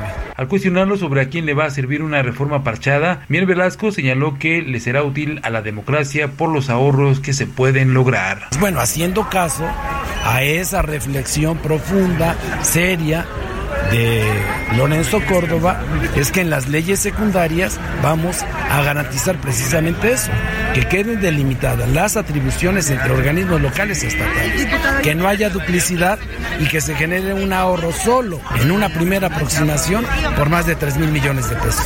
Retiró que en el tema de la elección de cuatro consejeros, la Constitución en su artículo 41 establece el procedimiento y dice que si no se alcanzan los dos tercios se procederá a la insaculación entre los diputados federales para que la última instancia de no llegar a un acuerdo intervenga la Suprema Corte de Justicia de la Nación. El también coordinador parlamentario de Morena en la Cámara Baja precisó que habrá cosas que pretendían eliminar como los cuatro integrantes del Consejo General y que con las leyes secundarias no podrán lograrlo. Sergio Lupita, amigos, el reporte que les tengo. Buen día. Buen día, Jorge Almaquio. Bueno, y por otra parte, Ricardo Monreal aseguró que no sale de Morena. Dice que él es el fundador o uno de los fundadores de este movimiento. Y bueno, reiteró su interés de ser representante del partido de Morena por las elecciones presidenciales del 2024. Ricardo Monreal respondió así a la serie de señalamientos en su contra tras ser acusado de coquetear con grupos opositores en miras de elecciones presidenciales del 2024. Eh, eh, pues también eh, dijo que no está luchando contra Morena o contra el presidente de México, Andrés Manuel López Obrador. A la militancia de Morena le pido una reflexión y el beneficio de la duda. Yo no lucho contra el partido, he cumplido con el partido, soy fundador. Yo he estado en Morena desde hace 26 años, he cumplido con mi función legislativa, hemos sacado todas las reformas que al Ejecutivo Federal le andan interesando. Eh, bueno, dice que es fundador de Morena, militante de Morena y aspirante a suceder al presidente de la República. Eh, un grupo de familiares de mujeres fallecidas por meningitis eh, por hongo en Durango exigieron a Héctor Vela Valenzuela, secretario general de gobierno del estado, que encarcelen a los dueños de los hospitales privados donde se originó esta enfermedad. Hay 19 fallecimientos. Vamos a conversar con el doctor Javier Tello, él es analista en políticas de salud. Esto pues hay que conocerlo bien desde un punto de vista técnico. Eh, doctor Javier Tello, Javier, gracias por tomar nuestra llamada. ¿Cuál es tu opinión? ¿Es cuestión de encarcelar a, no sé, médicos o directivos de hospitales? Hola Sergio Lupita, muy buenos, días. No, fíjate, no podemos en este momento emitir un juicio ni estar eh, persiguiendo una culpabilidad cuando todavía se encuentra en fase de investigación el problema. Apenas hace menos de 24 horas, menos de 48 horas, se sabe que el agente causal de estos fallecimientos es un hongo rarísimo, un hongo Fusarium solani, que tiene algunos casos de meningitis, es decir, de inflamación del tejido encefálico y de, la, y de las meninges, de esta capa que rodea tanto al cerebro como a parte de la médula espinal, y que eh, se ha presentado en algunos casos muy aislados. Es decir, este eh, no voy a hablar de un brote siquiera, pero estos casos que lamentablemente han cobrado vidas en el estado de Durango son realmente raros en la literatura mundial. Yo personalmente hice una, una búsqueda muy, muy concienzuda y vaya, no logras encontrar más allá de una docena de, de casos reportados. De hecho, creo que tomaban como base eh, las autoridades de salud unos casos que se presentaron en el estado de Massachusetts en el año 2012 como lo más reciente. Siendo tan rara esta infección, hay que buscar realmente cuál fue la, la causa de que se diseminara dentro del organismo de estas pacientes, ¿no? Eh, hay que entender que una meningitis, que es una infección de- de esta parte del tejido humano que ya les comenté, puede darse y es muy normal que se produzca por una bacteria, pero no por un hongo. Y se produce de una manera muy rápida, se presentan signos y síntomas y los pacientes pueden llegar a deteriorarse de una manera pronta cuando es una bacteria. Sin embargo, esta infección se pudo haber dado hace varios meses, varias semanas. Hay pacientes que seguramente pudieran estar infectadas, esperamos que ya no muchas, y empezar a presentar síntomas después. Todo esto para decirle, Sergio Lupita, que se complica muchísimo entender cuál es el origen. En este momento tenemos a las autoridades de varios niveles, a varios laboratorios nacionales de, de gobierno, eh, tratando de ver exactamente cuál fue la causa del contagio. Javier. ¿Fue un medicamento? Aún no se sabe. ¿sí? Eh, Sí, te quería preguntar justamente, manipulación errónea de algún medicamento, anestésicos, el equipo del hospital. Puede ser, pero no está determinado. ¿Me explico? No sabemos si el medicamento hubiera venido contaminado de base o si hubiera contaminado en su manejo o algunos de, la, eh, algunas partes del instrumental se hubiera contaminado. Pero ojo, esto ha ocurrido en cuatro hospitales distintos. Entonces, algo que tiene eh, un evento que es tan extraordinario requiere de muchísimo, muchísimo análisis para ver dónde, si es que hay que fincar una responsabilidad. Creo que sería bastante irresponsable en este momento tomar una medida solamente porque lo entendemos perfectamente, las familias se encuentran muy afectadas, sobre todo porque esto es tan raro que no pudo haber una explicación en ese momento, ¿no? Ha tardado y pues sí, porque, porque es realmente un caso muy extraño. Eh, bueno, entonces por lo, por, lo pronto eh, no crees que haya una responsabilidad individual, o sea, esto no se va a resolver metiendo en la cárcel a un directivo o a un médico, ¿no? No, no en este Parece momento. ser la Primer- actitud, la actitud siempre, ¿no? Hay que encarcelar a este a los supuestamente responsables antes de incluso saber cuáles son realmente las la- las, las las razones de este mal. Eh, es cierto, mira, déjame ponerte un caso que, que- que es muy cultural, ¿no? Yo creo que México es de los pocos países en donde si se derrapa tu coche cuando está lloviendo y te pegas con un poste, te suben a una patrulla esposado y te llevan a la delegación. ¿Por qué? Pues porque hay que buscar un culpable de algo. Y en muchos lugares del mundo esto no deja de ser más que un accidente. Obviamente no estoy diciendo que no hay una responsabilidad. Si hubo una mala práctica médica, debe perseguirse la mala práctica médica. Pero, Pero no- estamos pero no- apenas no- en una fase donde estamos descubriéndolo. No se ha determinado, ¿no? No se, no se ha determinado ninguna falta y claramente si es una enfermedad que no se había registrado desde el 2012, pues no es tan sencillo tener una práctica establecida. Por supuesto, por supuesto, estoy completamente de acuerdo. Lo primero que tenemos que ver es que realmente haya habido un error de un procedimiento y en ese momento ver cuál es el tipo de responsabilidad que se pudiera fincar. Sí. Pero lo que llama la atención, Javier, es lo que has comentado hace unos minutos, que es muy raro que, que esto pasó en distintos hospitales. A lo mejor si hubiera pasado solo en un hospital, pues podrías pensar que, que a lo mejor alguien eh, hizo Alguien alguna error, ¿no? manipulación, sí, ¿no? Eh, eh, por ahí, o cometió un error, o se equivocó, lo que sea, pero en cuatro hospitales, pues eh, llaman la atención. Completamente. Y mira, hay que decirlo, todas estas vidas evidentemente que nos duele que, que- que se hayan perdido. Y, y- y es realmente pon- para poner de alarma que, que algunas pacientes Claro. pudieran estar contagiadas. Pero precisamente por esto es que se debe ser muy cuidadoso en entender los orígenes de, de, va- vaya, de esta patología. Pues a Javier Tello, gracias por ayudarnos a entender este tema y lo que pues vamos a tratar de hacer en este espacio es conocer lo más que se pueda acerca de, de cuáles son las razones por las que estamos viendo estos brotes. Y, y como siempre ojalá que nos puedas ayudar.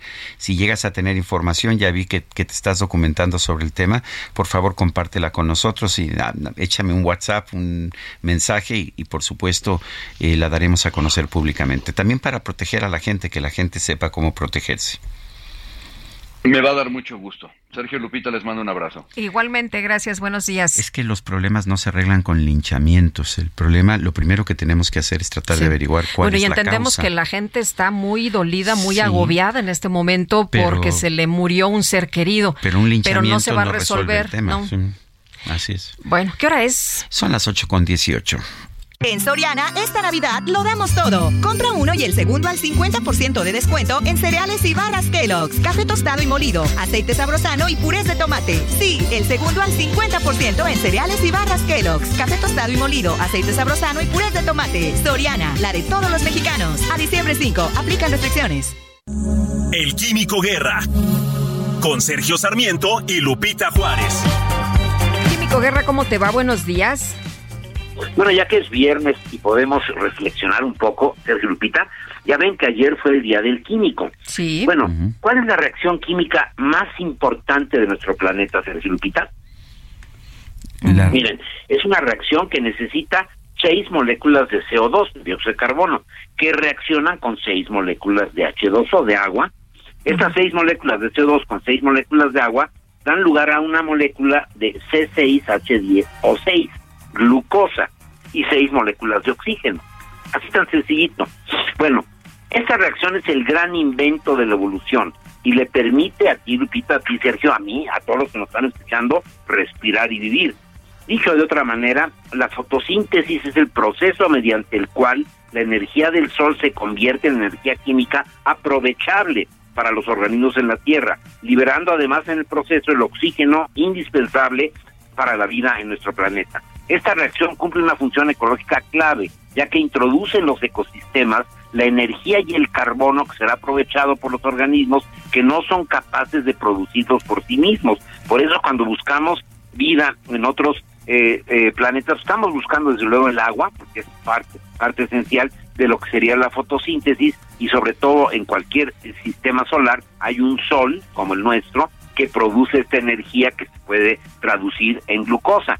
Como decíamos, las plantas, las algas, algunos tipos de bacterias que realizan la función fotosintética pertenecen al grupo conocido como los autótrofos, o sea, los que en sí mismos pueden son capaces de fabricar su propia fuente de alimento o energía. Fíjense, cada año los organismos fotosintéticos fijan unos 100 mil millones de toneladas de carbono en forma de materia orgánica. O sea, el dióxido de carbono invisible, ahorita que están ustedes en el estudio, eh, Sergio, tú puedes ver a Lupita, Lupita puedes ver a Sergio, y no saben, no, no son conscientes de que entre ustedes hay una gran cantidad de moléculas de CO2 que están ahí flotando porque son invisibles. Bueno, estas moléculas invisibles a través de este de esta reacción maravillosa se convierten en hojitas, en troncos, en raíces, en un sólido. O sea, el, lo que está transparente se convierte en un sólido fijando precisamente este CO2 y liberando el oxígeno que necesitamos para respirar. Quería yo comentarlo porque, bueno, habiendo sido el día del eh, químico, ¿cuál es la reacción química más importante? La fotosíntesis. Ah, Yo lo expliqué muy sencillito, ¿no? Que seis moléculas de CO2 con seis moléculas de agua dan glucosa, pero en realidad es tan compleja que apenas ahorita estamos pudiendo hacer fotosíntesis artificial, que lo he comentado con ustedes varias veces. Pero estando en esta ruta, Sergio Lupita, si lo logramos hacer emulando a las plantas, pero de una forma más eficiente, pues habremos eh, obtenido una cantidad de energía para la vida verdaderamente impresionante. Así que este viernes quería yo reflexionar con ustedes sobre cuál es la reacción más, la reacción química más importante, Sergio Lupita. Pues qué interesante. Muchas gracias, Químico, por explicarlo tan sencillo. Sencillito. Sencillito. Feliz Pero, viernes. eh, es, es, es el viernes y es un buen día para reflexionar. Gracias. Son las 8 de la mañana con 22 minutos y vámonos, vámonos a las calles de la Ciudad de México, más bien nos vamos al Zócalo de la Ciudad de México. Javier Ruiz, adelante. Hola Sergio Lupita, ¿qué tal? Excelente mañana. Pues eh, prácticamente 10 días de plantón. Los eh, profesores de la Coordinadora Estatal de Trabajadores de la Educación que se encontraban a pie de Palacio Nacional comienzan a retirar pues este plantón que tenían después de llegar pues a una un acuerdo con una mesa de diálogo con autoridades del gobierno federal pues únicamente les dieron una cita para el próximo 9 de noviembre de diciembre perdón justamente pues en Guerrero y es por ello que ya pues prácticamente están retirando todas las casas de campaña que se encontraban en el Zócalo. Aunado a ello pues sí mencionar que se tiene contemplada una marcha cerca de mediodía o 10 de la mañana aproximadamente del Zócalo al Ángel de la Independencia donde estarán participando pues más de mil profesores, así que tener en cuenta, todavía conti- continúan los cortes a la circulación sobre 20 de noviembre, sobre el circuito del Zócalo de la ciudad, hay que tomar como alternativa el eje central Lázaro Cárdenas. De momento, Sergio Lupita, el reporte que tenemos. Muchas gracias, Javier. Hasta luego, buenos días. Buenos días y nos vamos al aeropuerto con Israel Lorenzana. Israel, que hay un banco de niebla, cuéntanos, buenos días. Lupita, muchísimas gracias, Sergio. Pues efectivamente están paradas las operaciones en el Aeropuerto Internacional Benito Juárez. Estamos observando desde pues la zona de la Terminal 1 del aeropuerto varios aviones que están estacionados en la pista 5 izquierda y la pista 5 derecha. Han dado a conocer a través de redes sociales que los despegues y los aterrizajes se han detenido a consecuencia de un banco de neblina que está instalada aquí en la zona oriente y por supuesto en el aeropuerto internacional. Por ello, hay que recomendar a nuestros amigos checar con las aerolíneas el estatus de los vuelos, por supuesto para que no los pierdan o para que no tengan retrasos. Hasta este momento también sobre el circuito interior tenemos neblina importante. Hay que recomendar a nuestros amigos automovilistas que vienen de Oceanía y en el sentido opuesto que vienen de viaducto, manejar con mucho cuidado y encender por supuesto sus luces para evitar algún incidente. Hay carga vehicular, hay que anticipar su paso por varios minutos. Pues eh, Lupita, Sergio, la información que les tengo. Muchas gracias, Israel, muy buenos días. Hasta luego. Hasta luego. Son las 8 con 24. Nuestro número para que nos mande mensajes de WhatsApp es el 55 2010 96 47. Regresamos.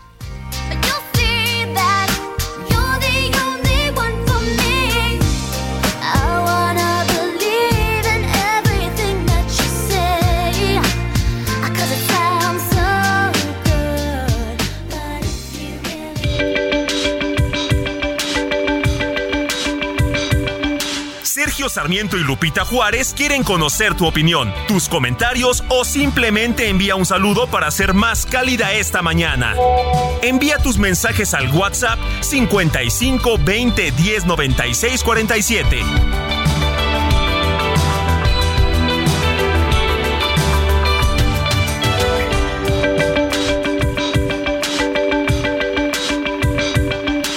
Sergio Sarmiento y Lupita Juárez quieren conocer tu opinión, tus comentarios o simplemente envía un saludo para ser más cálida esta mañana.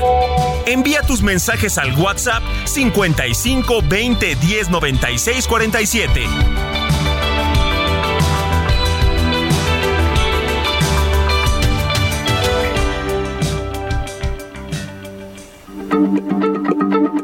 Heraldo Radio, la H se lee, se comparte, se ve y ahora también se escucha.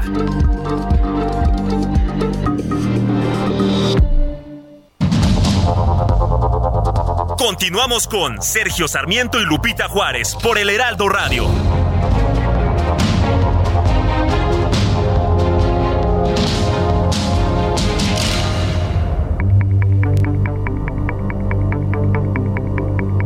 Jaque Mate con Sergio Sarmiento.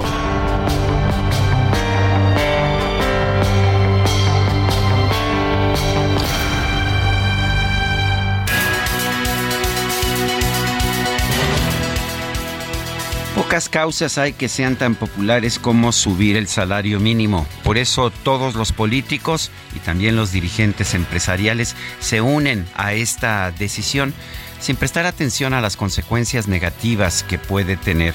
En economía no hay soluciones mágicas, no hay una varita mágica. Si subir los salarios mínimos fuera la solución a la pobreza en nuestro país y nos pudiera convertir en un país más próspero, pues qué sencillo sería eliminar la pobreza y hacernos un país rico. Sería cuestión de subir, por ejemplo, el salario mínimo a 10 mil o 20 mil o 30 mil pesos mensuales y pues estaríamos todos tan contentos. La verdad es que el periodo en que los salarios mínimos fueron los más elevados en nuestro país.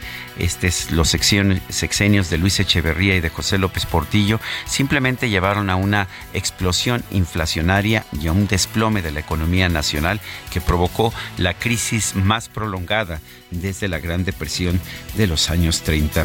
¿Por qué? Porque simple y sencillamente los salarios mínimos empezaron a convertir cualquier tipo de, de, inversión en algo no productivo y elevaron de manera muy importante la inflación. Eh, un país no tiene por qué tener un salario mínimo alto para ser próspero. Eh, Suiza, por ejemplo, no tiene salario mínimo y tiene los salarios, eh, uno de los salarios más altos del mundo, el tercer lugar del mundo.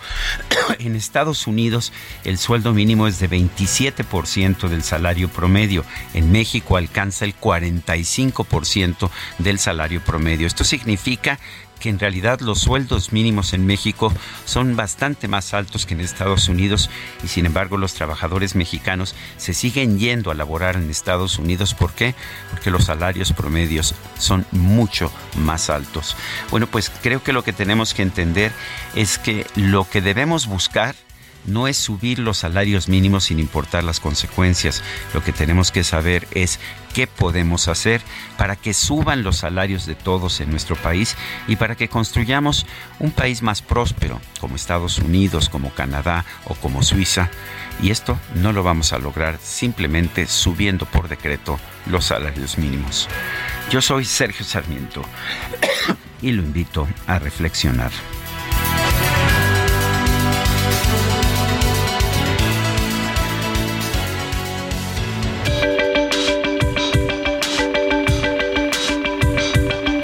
Sergio Sarmiento, tu opinión es importante.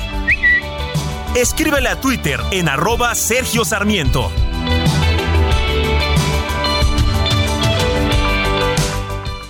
En Soriana, esta Navidad lo damos todo. Aprovecha hasta un 30% de descuento más 13 meses sin intereses en audio o pantalla Smart TV Samsung 70 pulgadas 4K a solo 15,990 más 18 meses sin intereses. Soriana, la de todos los mexicanos. A diciembre 5, consulta modelo participante. Aplican restricciones. Baby, can't you see I'm calling? A like you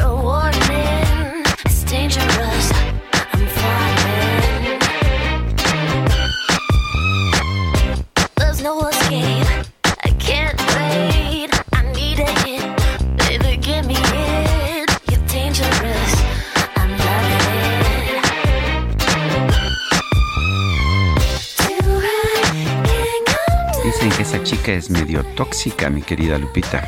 Así se llama esta, ¿verdad? Así se llama la canción. No sé si la chica, la chica no, la chica se llama Britney Spears. Tóxico es lo que estamos escuchando y la verdad es que toda la eh, discografía de Britney me parece sensacional. A mí me gustan todas, me parece que han sido grandes éxitos.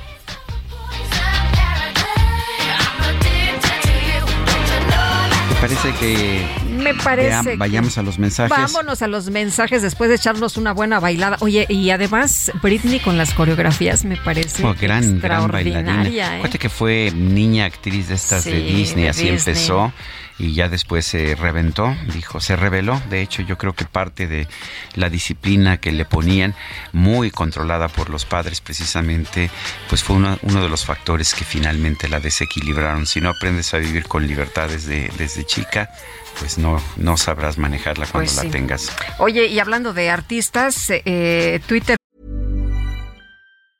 Hey, it's Ryan Reynolds, and I'm here with Keith, co star of my upcoming film, If, only in theaters, May 17th. Do you want to tell people the big news? All right, I'll do it. Sign up now and you'll get unlimited for $15 a month and six months of Paramount Plus Essential Plan on us. Mintmobile.com slash switch. Upfront payment of $45 equivalent to $15 per month. Unlimited over 40 gigabytes per month. Face lower speeds. Videos at 480p. Active Mint customers by 531.24 get six months of Paramount Plus Essential Plan. Auto renews after six months. Offer ends May 31st, 2024. Separate Paramount Plus registration required. Terms and conditions apply if rated PG. Volvió a bloquear la cuenta de Kanye West por violar las reglas. Dicen que pues otra vez, otra vez habló o hizo referencia a temas de violencia y, y- sacó un este una suástica eh, Sí. nazi junto con una estrella de David y ahora sí Elon Musk que, que le había restablecido la cuenta se la quitó. volvió a bajar. Sí, bueno, ya, ya no se llama Kanye West, ¿eh? Ahora ¿Cómo es, se llama? Ahora es Y nada más, Y-E, así se firma ahora. Se Ah. cambió de nombre. Está como Rubén Albarrán, ¿no? que se cambia de nombre todos los días. Oye, nos dice José Ochoa, Ochoa, hola Sergio y Lupita, buenos días. Para comentarles que este gobierno únicamente se preocupan por el bienestar de los empleados y eso está bien, pero debe ver más por los empresarios, ya que son carísimos los costos de sus medidas, que no están mal, pero deben pensar más en los empresarios, ya que el incremento de los periodos vacacionales, el incremento de salario mínimo y otros 500 hacen que las empresas imposibiliten en cumplir algunas cosas que se deben hacer. Dice otra persona, Lupita y Sergio, para los empleadores creo que hay varios incrementos, no solo el mínimo, está el incremento a los días de vacaciones y a la prima vacacional. Espero sea verdad eso de que no impactará en el empleo, porque ya la informalidad ha crecido mucho. Es Marta 48, Ciudad de México.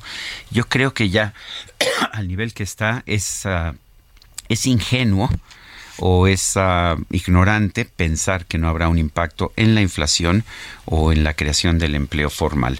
Pero en fin, son las 8 de la mañana con 36 minutos. Y tan solo en lo que va de este 2022 se han registrado 18 agresiones en contra de la organización Artículo 19 con sede aquí en México y preocupa mucho Sergio porque Artículo 19 ha denunciado amenazas de muerte, atentados contra la propiedad, eh, asedio afuera de sus casas. eh, acoso judicial y también financiero. Leopoldo Maldonado, director de la Oficina Regional para México y Centroamérica de Artículo 19, como siempre, qué gusto saludarte. ¿Qué es lo que está pasando, Leopoldo? ¿Por qué estas agresiones? Hola Lupita, Buenos hola Sergio, días. muchas gracias por el espacio. Buenos días. Pues mira, evidentemente hay un ambiente enrarecido eh, de por sí en contra de la defensa de los derechos humanos eh, en México, pero también en la región. Tenemos- podemos decirlo con pleno conocimiento de causa, porque somos una oficina que trabaja en este país, pero también en Guatemala, eh, bueno, en Cuba es, es, es, otro boleto, pero también hay una un cierre absoluto del espacio cívico en Honduras, El Salvador, Nicaragua, y este proceso de retracción de libertades pues le pega primero a dos sectores, a periodistas y a personas defensoras de derechos humanos, que es donde nos identificamos nosotros. Y si nos dedicamos a defender periodistas, pues peor. Como ustedes saben, eh, y, hemos hablado en este espacio, eh, el presidente nos ha señalado, nos ha marcado como pues prácticamente sus enemigos desde el año 2021 por investigaciones que hicimos sobre el, eh, la situación que impera en la Agencia de Noticias del Estado mexicano. Eh, este año, cuando presentamos el informe Negación, sobre el cual también hablamos en este espacio, nuestro informe, ya que es una tradición cada año presentar para dar cuenta del estado de la libertad de expresión y de la violencia contra la prensa. Eh, esa misma noche me llegó a mí una amenaza de muerte por correo electrónico, eh, eh, diciendo una serie de cosas, que somos unos fachos, que conservadores, y bueno, todo este discurso ¿Y, y son ideologizado. conservadores ustedes, Leopoldo? Eh, me, me da la impresión de que Artículo 19 dista de ser una organización conservadora. ¿Es cierto que nunca criticaron a Peña Nieto, por ejemplo? No, Sergio, bueno, eh, nosotros hemos sido sumamente críticos de los tres gobiernos que han eh, nos ha tocado, digamos, eh, eh, hacerle escrutinio, hacer observación desde Felipe Calderón, que se abrió la oficina en México, hasta nuestros días. Fuimos sumamente críticos de Peña Nieto, y no solo de él, de gobernadores, que fueron unos verdaderos eh, depredadores de la prensa como Javier Duarte en Veracruz o Roberto Borge y lo seguimos haciendo. Es, eh, señalamos las pifias del gobierno federal, pero también de gobiernos locales de diferentes signos partidistas. Pero el problema es que en la lógica del conmigo contra mí, pues sí, por supuesto que nos colocan del otro lado, del lado de los adversarios o de los enemigos para muchas personas que, que no entienden más que en blancos y negros y, a- llegan a estos extremos, este tipo de amenazas. A mí me dijeron eh, con, en razón del informe que titulamos Negación, porque señalamos que hay una negación en el discurso público sobre la violencia y las violaciones a derechos humanos, que contara bien a mis muertos para el próximo informe. Y ¿Contaras bien a tus te muertos? dijeron? Así, así lo dijeron. Oye, en este correo electrónico. Leopoldo, eh, preocupa muchísimo, ¿no? Y, o sea, esas son amenazas ya abiertas, directas, amenazas de muerte. Eh, y, y, no solo eso, tú denunciabas que también atentados contra, contra la propiedad, asedio afuera de las casas. Eh, que ¿Se pone gente afuera de las, de, de las casas de ustedes, de, de, de sus domicilios particulares? Hemos identificado ya por lo menos tres casos también cuando estamos haciendo misiones de documentación, hemos ubicado que en los hoteles, incluso afuera de las habitaciones, el primer incidente de seguridad lo tuvimos a principios de año eh, en Baja California, afuera de la habitación de una persona que colabora en artículo 19, dos sujetos afuera, de manera muy extraña, de manera intimidante, eh, y en ese momento eh, yo les tengo que confesar que uno piensa, bueno, puede ser coincidencia, ¿no? Lo racionalizas, pero cuando ves la línea del tiempo, que de hecho eh, la, la graficamos y la publicamos junto con el comunicado que presentamos ayer, es brutal, porque se ve un continuo de agresiones y de actos intimidatorios eh, y que va cobrando sentido eh, porque evidentemente estamos siendo incómodos para alguien. No estamos diciendo con esto culpando directamente al gobierno de la República. También hay actores de poder locales, hay eh, grupos privados, incluso delincuenciales, a los que les incomoda mucho nuestro trabajo. Pero lo que sí señalamos es que el señalamiento y el estigma contra artículo genera ambientes propicios para acosarnos. Eh, también hemos sufrido ataques digitales. En el contexto de este informe, en abril, eh, atacaron nuestra página, archivos de la represión, donde tenemos casi 300 mil documentos de la Dirección Federal de Seguridad de la temible policía secreta que estamos catalogando. Eh, eh, intentaron quemar el automóvil de un colega hace poco, en septiembre, cuando precisamente se estacionó afuera de la Fiscalía General de la República, unos cuadras, para eh, eh, testificar por las amenazas que yo recibí otro colega eh, se pusieron afuera de su casa tres sujetos a tomarle fotografías abiertamente para que se diera cuenta él y su esposa de forma intimidatoria y días después encontró la chapa forzada. Es decir, eh, hay una serie de cuestiones que cuando uno lo ve en, en conjunto y no de manera aislada cada acto, eh, empieza a temer. Y fue por eso que el Consejo Internacional, este grupo de expertas, expertos académicos, periodistas, abogados que conforman nuestro board, nuestra junta de gobierno a nivel internacional, decidieron sesionar estos días en México y hacer un pronunciamiento público para decir ya basta. Necesitamos condiciones para hacer lo que sabemos hacer y es defender la libertad de expresión.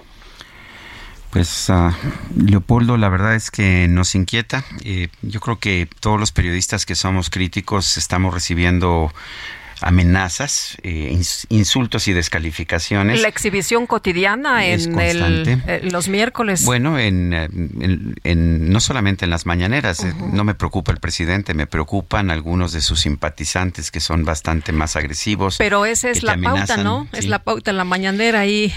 Pero bueno, Leopoldo. lo que lo que sí te puedo decir es que estaremos al pendiente, Leopoldo.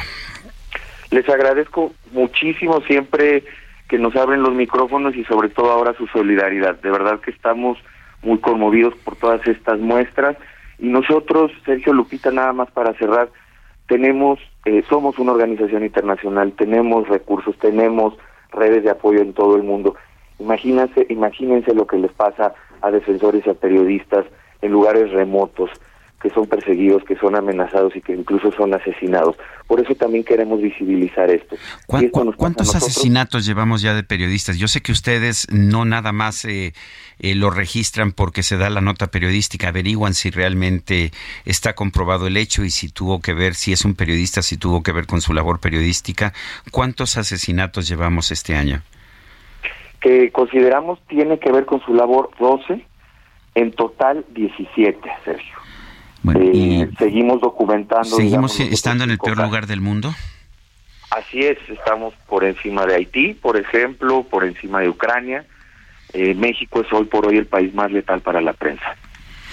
Ay, bueno, Leopoldo, te agradecemos como siempre. Nos preocupa muchísimo esto que está ocurriendo en México ante los críticos del gobierno, eh, ante la gente que pues expresa con eh, la libertad que tenemos sus opiniones y puntos de vista. Y preocupa, preocupa lo que ustedes han pues tenido que pasar. Te agradezco mucho, te agradecemos Sergio y yo, eh, Leopoldo Maldonado. Muchas gracias a ustedes. Un abrazo. Hasta luego, muy buenos días. Leopoldo Maldonado, director de la Oficina Regional para México y Centroamérica de Artículo 19. Bueno, ya sabes que nos gusta leer, pero yo sé que no, para ti no, no es gran cosa, pero para mí eh, el fútbol y los deportes sí, Sí. son importantes, tú Y lo yo sabes. sé que a ti te gusta mucho el fútbol. Oye, pero dicen que todo tiene su ciencia, ¿eh? Todo tiene su ciencia y tengo conmigo una, un libro que se llama El fútbol bajo el microscopio. Es de Raúl Rojas González, publicado por el Fondo de Cultura Económica. No creas que es cualquier, cualquier editorial. Y bueno, pues es un, es un libro eh, que escribe Raúl Rojas, doctor en sociología, profesor investigador de la UNAM, autor de más de 30 libros eh, sobre temas como la educación y la salud. Y no- nos da mucho gusto poder conversar contigo, Raúl Rojas González. Cuéntanos, ¿qué podemos encontrar en este volumen, El fútbol bajo el microscopio? ¿Qué has encontrado bajo este microscopio? Pues este libro eh, fue editado dentro de la colección Ciencia para Todos del Fondo de Cultura Económica, que es una serie de divulgación de la ciencia. Así que en este libro, en los 19 capítulos, se, to- se tocan aspectos del fútbol, pero relacionados con las matemáticas, la física, la química, la ingeniería. Por ejemplo, la fabricación de pelotas de fútbol, que parecería una cosa elemental, es una esfera nada más, pero en realidad hay que considerar el forro de la pelota, el coeficiente de fricción con el aire, la forma en que la pelota va a ir rompiendo el aire y creando torbellinos a, su alrededor para eh, poder moverse sin temblar en el aire. Entonces las eh, compañías dedicadas a esto tienen grandes grupos de investigación que se dedican precisamente a optimizar el equipo para el fútbol y todas las instalaciones. Y eso se trata, o ese es un ejemplo de los de las cosas que se tratan en el libro. Doctor, hay eh, varios temas desde la cancha, el pasto, los zapatos, los tachones, el despeje, cuál es el mejor punto para meterlo, pero también hay uno que me llama mucho la atención, un tema que analizaron los científicos como usted, la ola en eh, el 86. Cuéntenos, por favor. Sí, bueno, esa es una cuestión muy interesante. Hay físicos que se han interesado por el comportamiento de los espectadores durante los partidos de fútbol y en particular analizaron tanto la vibración de los estadios, como es que los espectadores empiezan a saltar sobre las gradas y hacen vibrar a los estadios para intimidar al adversario, el ruido que producen, que puede ser estruendoso, porque por ejemplo el estadio de Liverpool en Estados Unidos, eh, perdón, en Inglaterra, el- los aficionados están tan cerca de los jugadores que casi los pueden tocar y entonces el ruido que producen pues afecta ¿no? el, el partido. Y en el caso de la ola, hay un físico húngaro que estudió la forma en que surge la ola en un estadio, eh, cómo se propaga a lo largo de las gradas, midió incluso cuántos aficionados mínimos se necesitaban para generar una ola y publicó todo eso en una revista muy prestigiada, la revista Nature, así que estudiar al aficionado también es una cuestión de la que la psicología y la ciencia se ha, ocupado. A mí me llamó poderosamente la atención que la probabilidad de que la, que la probabilidad de anotar un penalti en una Copa del Mundo es de 72.5%, pero no dice si esa probabilidad aumenta o disminuye en caso del equipo mexicano. Pues más bien aumenta o disminuye de acuerdo al, al, al tirador. Hay jugadores que son buenísimos para tirar eh, penaltis, tienen una cuota de 90%. Messi, por ejemplo, que es un jugador genial, eh, no es muy bueno No, para es los, bastante los malito. penaltis porque Ya, ya tiene- lo demostró en este mundial. tiene una cuota baja. Sí. Así es. Y doctor, hablaba también eh, usted eh, de una parte de, de Pelé y esta eh, facilidad que tiene pues para correr casi casi que para volar que no tienen otros eh, jugadores. Sí, una cuestión que es muy importante para el fútbol moderno y que se da uno cuenta cuando ve videos de copas mundiales pasadas es que los jugadores de fútbol se han vuelto muy atléticos, ya son muy altos, también pesados. es, yo mido un 85 y he estado a un lado de jugadores de fútbol y realmente no no tengo para nada la musculatura que que ellos eh, que ellos tienen y se puede ver también en la velocidad de la pelota y en la velocidad de los juegos. Eh, se- ah, hubo un estudiante en Australia que midió en, utilizando videos qué tan rápido es el fútbol actualmente y vio que detectó con sus estudios que el fútbol es 20% más veloz en la actualidad que lo que era en 1974, donde- durante la Copa Mundial en ese año.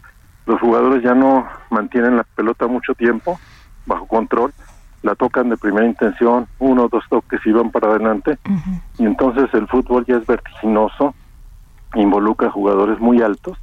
El promedio de tamaño de la selección de Serbia, que es la más alta en este mundial, es de 1,87 metros, e incluso el equipo mexicano tiene un promedio de tamaño de 1,79, que es muy alto con respecto a la media nacional.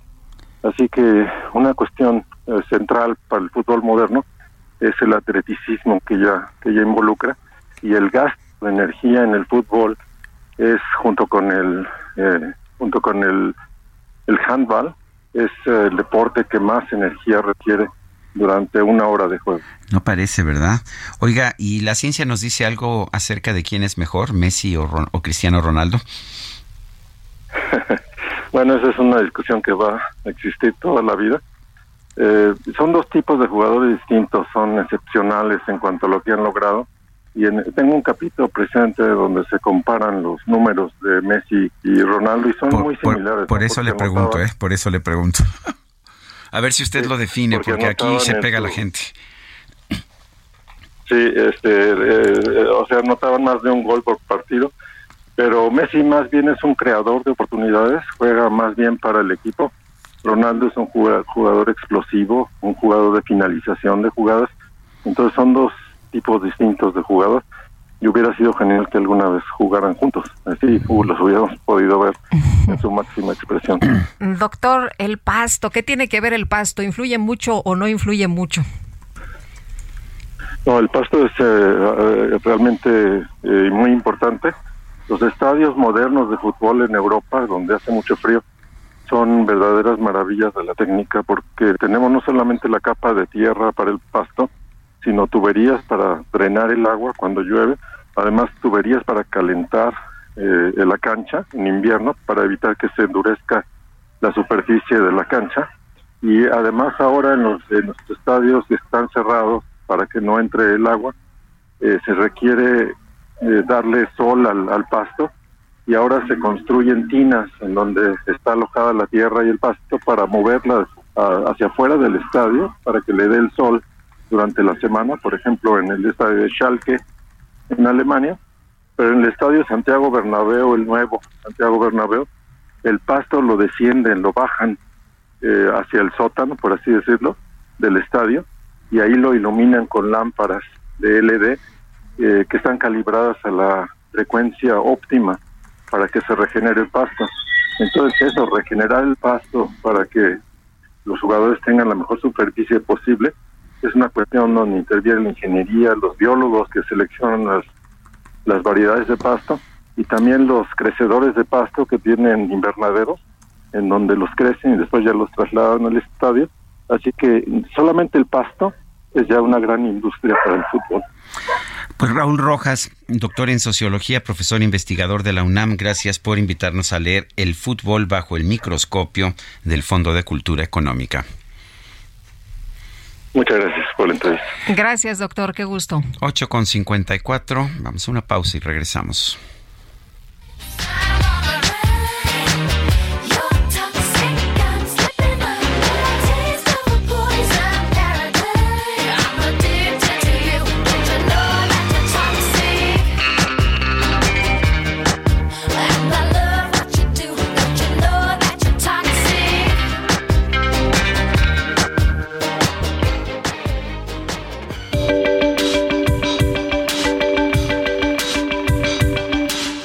Sarmiento y Lupita Juárez quieren conocer tu opinión, tus comentarios o simplemente envía un saludo para ser más cálida esta mañana. Envía tus mensajes al WhatsApp 55 20 10 96 47.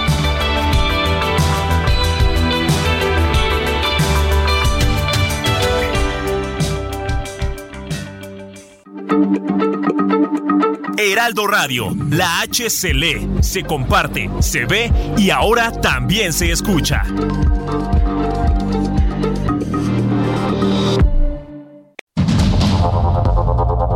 Continuamos con Sergio Sarmiento y Lupita Juárez por el Heraldo Radio.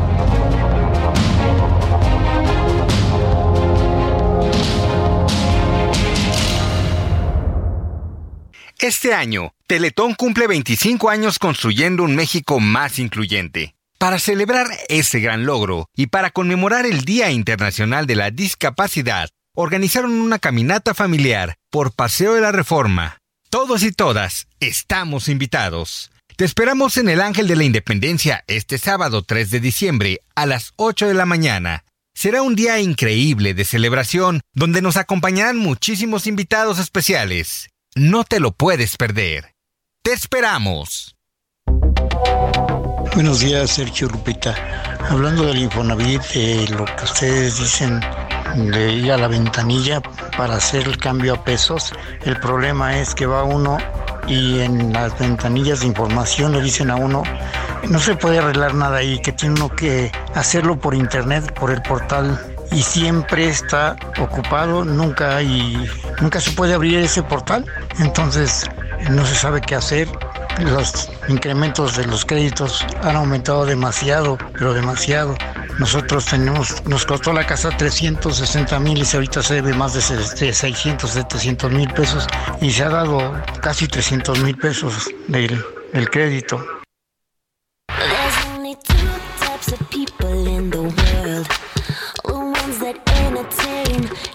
That observe. Well, baby, a put on a show kind of girl. Don't like the back seat, gotta be first. I'm like the ringleader, I call the shots. I'm like a firecracker, I make it hot when I put on a show. Feel the adrenaline moving through my veins.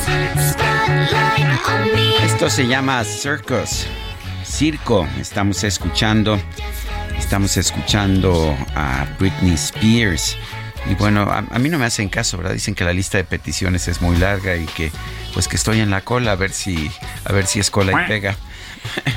Váyase, fórmese, señor, fórmese. Oye, Bueno, ya estoy formadito. Dice Olivia Aguado, buenos días, Sergio Lupita. Es gracioso cómo este gobierno ha hecho desprecio de los emprendedores de este país, pero sin embargo les pide primero mantener abajo los precios, después dar aumento a sus trabajadores, para después crear la ilusión de que las cosas están mejor y hacer caravanas con sombrero ajeno. Saludos. Dice otra persona, esperé varios días para anotar su WhatsApp, gran programa de radio, los escucho por la app del Heraldo. Al señor Sarmiento ya lo conocía, condecorado por la Embajada de Francia como Caballero de las Letras y las Artes. A Lupita hoy por su foto. Un abrazo, Manu. Pues sí, ya fue hace algunos años, este, creo que fue antes de conocerte, ¿verdad, Guadalupe? Cuando recibí esa condecoración, la verdad es que estoy muy Híjole, orgulloso. No me acuerdo. Es que soy un caballero, tú ¿Ah, no lo sí? sabías, pero soy un caballero. Pero de me la da Orden mucho, de las me Letras da y las mucho Artes. gusto. Bueno, son las nueve de la mañana con tres minutos. En Soriana esta Navidad lo damos todo. Aprovecha que la carne de res para asar está a 164.90 el kilo o el jitomate guaje a 19.90 el kilo con 75 puntos y manzana red a granel a solo 24.90 el kilo con 75 puntos. Soriana, la de todos los mexicanos. A diciembre 5, aplican restricciones. Vamos a un resumen de la información. Desde el estado de Veracruz, el presidente López Obrador informó que después de su encuentro con su homólogo de los Estados Unidos, Joe Biden, y el primer ministro de Canadá, Justin Trudeau, planea viajar a Colombia para reunirse con el presidente Gustavo Petro. Pues vamos a estar en Lima el día 14. Luego tengo pensado, y es un compromiso, eh, viajar a Colombia con el presidente Gustavo Petro, pero no en esta ocasión. Antes eh, nos van a visitar el presidente Biden, el primer ministro Trudeau, porque va a haber una cumbre de países de América del Norte que tiene que ver con el tratado, también acuerdos eh, bilaterales, México, Estados Unidos, México, Canadá. Por otro lado, el presidente López Obrador criticó a los legisladores de oposición que acudieron al INE para denunciarlo por presunto uso indebido de recursos públicos durante la marcha del pasado 27 de noviembre. Es eh, una oposición que no ha podido levantar el vuelo porque no defienden causas justas, como no tienen convicciones, porque para hacer política se necesita tenerle amor al pueblo y ellos son simuladores. El Tribunal Electoral del Poder Judicial de la Federación revocó las medidas cautelares ordenadas por el Instituto Electoral del Estado de México a favor de la extitular de la CEP, Delfina Gómez, por violencia política de género.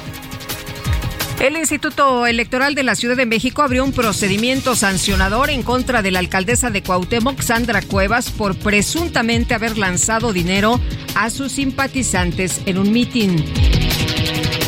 Las autoridades de Francia, España y Colombia realizaron una operación conjunta para detener a 12 personas que operaban una red de explotación sexual de mujeres con más de 50 mujeres participantes. El gobierno de Francia advirtió que a partir de enero se podrían registrar cortes de electricidad en su territorio, por lo que llamó a la población a cambiar sus hábitos de consumo durante el invierno.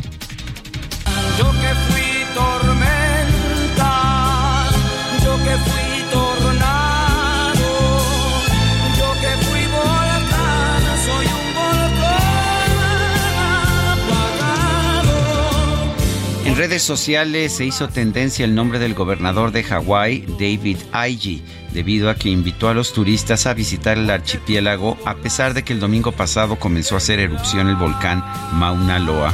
Destacó que el Observatorio de Volcanes de Hawái determinó que es seguro ver este fenómeno desde la distancia, ya que la lava sigue contenida a pesar de la aparición de nuevas fisuras.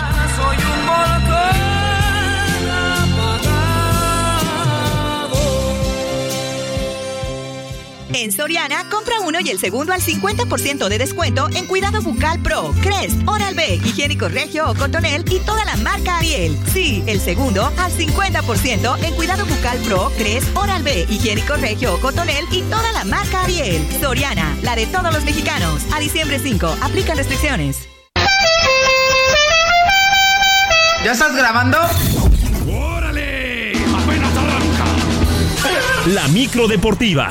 Me aventé un clavadito desde un avión al chorro. Bueno, pues ya es viernes y ya llegó la Se micro nota, se nota, ¿eh? deportiva que ya anda muy festiva, ya anda todo lo que da. ¿Cómo estás, Julio Romero? Muy bien, muy bien, Lupita, Sergio, amigos del Heraldo Radio, qué placer Se ve saludarles. bonita, muy adornadita la micro, ¿eh? Ya Eh, muy navideña. eh, Estamos guardando las flores para la peregrinación del 12 y nos va a alcanzar para la primera ¿Ah, sí? posada del 16. Ah, muy bien. Tal cual. Entonces, eh, ya la andamos limpiando todo, ¿no? Ya se, se renta para este peregrinaciones, se renta para posadas, bautizos, divorcios, para lo que para lo que gusten se renta esta micro. Ya sabemos que tenemos buena música, así es que eh, usted usted dice, usted dice porque eh, estamos andando escasos de recursos, entonces andamos ahí rentando rentando la micro.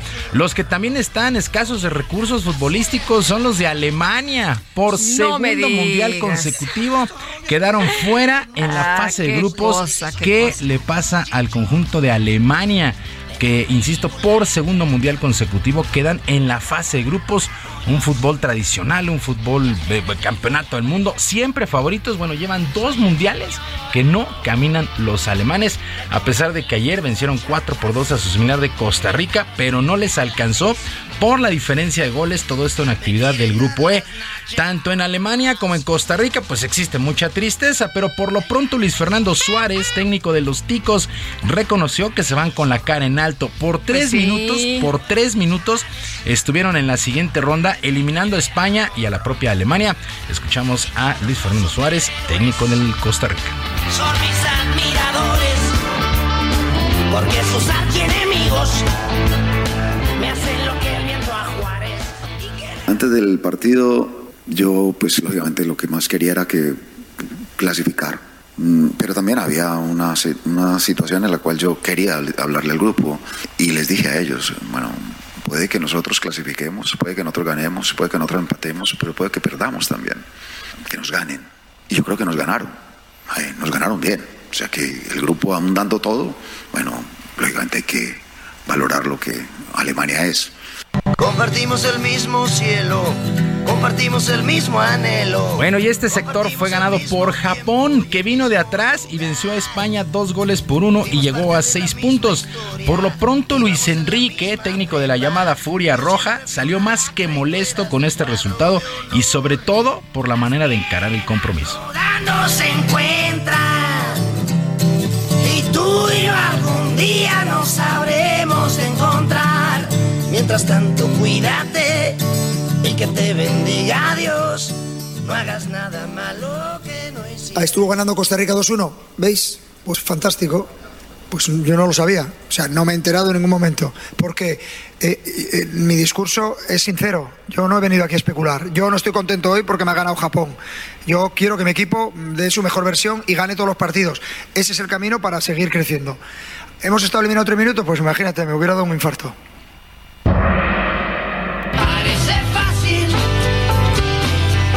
Bueno, Luis Enrique, gracias a los siete que le metieron a Costa Rica, están del otro lado. En el grupo F, Croacia y Bélgica empataron sin goles y Marruecos, Marruecos venció 2 por 1 a Canadá y avanzaron octavos Marruecos y Croacia con 7 y 5 puntos respectivamente. Con Bélgica eliminada, otra de las decepciones de la Copa del Mundo, pues fue Bélgica. Bélgica queda eliminada. Sí, Se oye, une ¿cuántas llegadas tuvieron y no la pudieron meter? cualquier Qué cantidad de llegadas.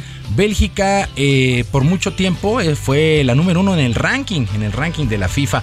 Bueno, ahorita eh, Corea del Sur está cayendo ya 1 por 0 ante Portugal. Portugal va ganando 1 a 0 y Ghana y Uruguay están 0 por 0. 0 por 0. Así es que se definen los grupos. Para la una de la tarde, el equipo de Serbia, el equipo de Serbia estará enfrentando a Suiza, Camerún contra Brasil en el grupo, en el grupo G. Sí, así es que seguimos igual. Sí, seguimos igual. Portugal ganando 1 por 0 a Corea del Sur. Y repito, para la 1 de la tarde, Serbia Suiza y Camerún contra Brasil, grupo G. Bueno, y ya eliminada la selección nacional, pues comenzamos a voltear un poco a lo que es el torneo local que arranca el próximo 6 de enero, por si andaban con el pendiente. Por lo pronto, el América anunció su primer refuerzo. Se trata del joven defensa Israel Reyes, que procede de la Franja del Puebla. Fernando Ortiz, técnico del conjunto de Cuapa, asegura que la eliminación en semifinales le sigue doliendo mucho.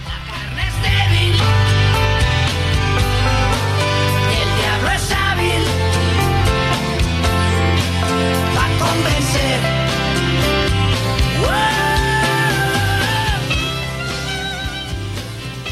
En mi caso, luego sí trato de descansar, pero en el momento que quedamos eliminados siempre hay una, un análisis rápido en que no vuelva a suceder, pero después uno trata de despejar, de cargar pilas, como se dice en las vacaciones y volver a retomar con, con todas las ganas y no volver a equivocarse.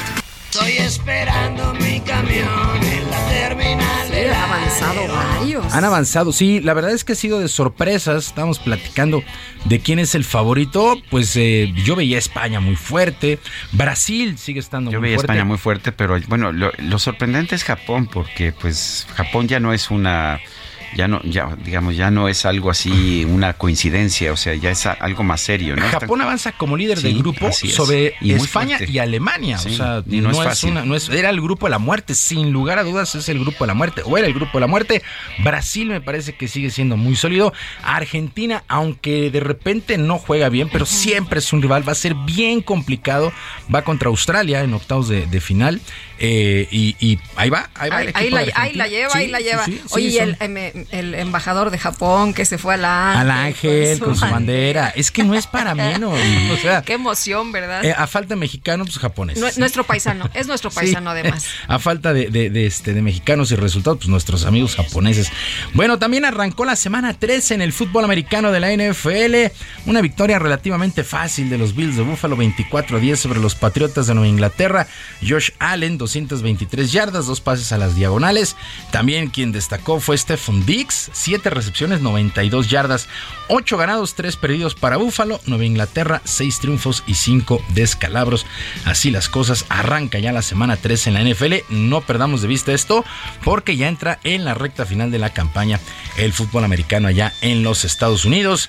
Y ante poco más de 25 mil aficionados que se dieron cita en la Plaza México, se llevó a cabo el Tennis Fest con Rafael Nadal venciendo 7-6 y 6-4 al noruego Casper Ruud en una exhibición extraordinaria. Vamos, estos dos saben a lo que se dedican, saben lo que es una exhibición y entregaron unas jugadas fantásticas el día de ayer. Nadal, visiblemente emocionado, no hizo más que agradecer todo el apoyo que ha recibido en nuestro país.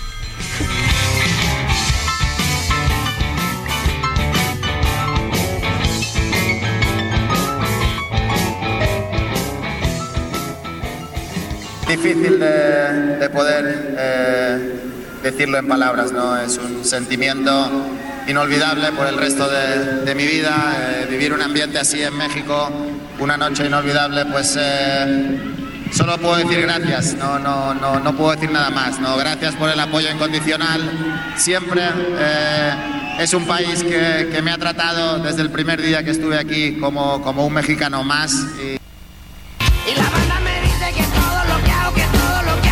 Pues muchas felicidades a Casper Ruud y Rafael Nadal que entregaron un gran espectáculo ayer por la noche que terminó ya cerca de las 12. La verdad es que se fue bastante largo este compromiso. Nadal, no sé si fue su última actuación en nuestro país. Medio dejó ahí abierta la posibilidad de, de regresar alguna vez. Ha anunciado que no juega eh, el abierto ahora en Acapulco, pero, pero, pues ojalá físicamente esté bien y pueda, pueda venir al puerto, porque en verdad es un espectáculo. Sergio Lupita, amigos del auditorio, en la información deportiva este viernes. Les Muy recuerdo bien. nuestras vías de comunicación. En Twitter estoy en jromerohb, arroba jromerohb, además de Barrio Deportivo en el YouTube a las 7 de la noche de lunes a viernes. Que es un extraordinario fin de semana para todos y que sus equipos ganen. Gracias, mi querido Julio, buenos días. Buenos días. Solo en un sueño.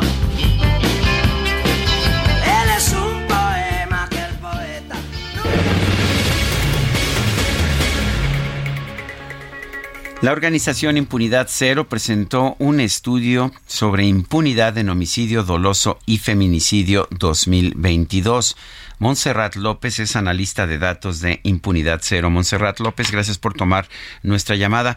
Cuéntanos, eh, Montserrat, ¿qué es lo que han encontrado ustedes en este estudio al considerar la impunidad en el homicidio doloso y el feminicidio? Hola, buenos días, Sergio Lupita. Muchas gracias por el espacio y un saludo al auditorio. Pues les comentamos que justamente ayer presentamos esta publicación en la que resaltamos algunos datos sobre las víctimas de homicidios intencionales y feminicidios en el país y pues tristemente eh, repetimos un mensaje que ya venimos desde- diciendo desde hace muchos años. ¿no? En el país solo uno de cada diez homicidios ha sido esclarecido y menos de la mitad de los feminicidios han obtenido una sentencia condenatoria y también pues el informe refleja los niveles de violencia en los que continuamos. Para 2021 registramos una tasa de 27 víctimas por- de homicidios intencionales por 100.000 habitantes, lo que equivale a 94 asesinatos diarios y 10 muertes de mujeres registradas todos los días. Montserrat, ¿no hay capacidad o no hay interés? ¿Qué se han encontrado ustedes? Pues una de las cosas que documentamos es que aún falta desarrollar capacidades institucionales, sobre todo para la investigación de estos delitos. No recordemos que las procuradurías y las fiscalías estatales son las encargadas de investigar los homicidios y los feminicidios. En particular, estos últimos pues tienen que ser investigados con perspectiva de género, ¿no? Porque lo que identificamos fue que en mayor medida los homicidios de mujeres suceden por algún miembro o integrante de la familia en relación a los hombres, lo que refleja pues la existencia de eh, discriminaciones de género que tienen que ser analizadas cuando se investigan los casos, ¿no? Sin embargo, como ya lo hemos visto en, en distintos casos mediáticos, pues las fiscalías no están investigando con esta perspectiva, lo cual pues lleva a impunidad, ¿no? Bueno, el- la- ¿qué significa la impunidad? ¿Significa que la gente se siente con mayor libertad para cometer estos delitos? Pues en la impunidad, niveles altos de impunidad mandan ese mensaje, ¿no? Que a pesar de que tenemos altas tasas de violencia y que se cometen homicidios, pues no va a suceder nada si eh, iniciamos o terminamos un proceso penal. Nosotros medimos la impunidad con base en sentencias condenatorias para estos delitos en específico por su gravedad y su impacto social. Y pues lo que encontramos es esto, ¿no? Hay muy pocas sentencias condenatorias para estos dos delitos de gran impacto social. Y otra cosa que nos nosotras queremos recalcar es que no nada más basta con meter a los responsables a la cárcel, ¿no? Se tiene que pensar en una justicia integral. ¿Qué pasa una vez que las, las personas responsables llegan a la cárcel? Eh, ¿Cómo garantizamos que no vuelvan a repetir estas conductas y sobre todo cómo se repara el daño a las víctimas indirectas de estos casos? En Montserrat lo que hemos estado viendo es que hay más información, hay más campañas, hay días especiales para hablar de los temas, hay marchas, pero lo que vemos eh, no es una disminución de los eh, homicidios eh, de dolosos, ¿no? los feminicidios en este caso. Eh, lo que vemos es eh, una mayor violencia en contra de las mujeres. Sí, justamente una de las cosas que tratamos de focalizarnos en el documento fue proponer salidas, ¿no? A esta crisis de violencia, porque como les comentaba, ya llevamos muchos años, eh, pues diciendo que estamos con niveles de impunidad y violencia alarmantes, ¿no? Pero qué podemos hacer para salir de ahí?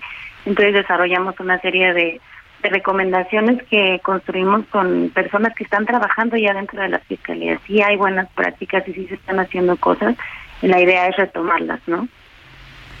Muy bien. Bueno, pues yo quiero agradecerte, Montserrat López, analista de datos de impunidad cero, el haber compartido con nosotros estas conclusiones que han eh, a las que han llegado ustedes en el tema de la impunidad en los homicidios dolosos y el feminicidio.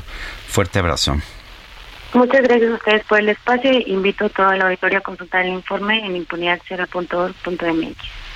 Muchas gracias, sí lo haremos. Impunidad cero. Son Y- las nueve con veintiuno. Rápidamente, el Aeropuerto Internacional de la Ciudad de México informa que después del Banco de Niebla presentado esta mañana se regularizaron operaciones de aterrizaje y despegue. Y vámonos con Juan David Castilla. El Congreso de Veracruz frenó ayer la llamada Ley Mons, esta que pasaría al Pleno para su votación y posible aprobación. Eh, Juan David, adelante con el reporte.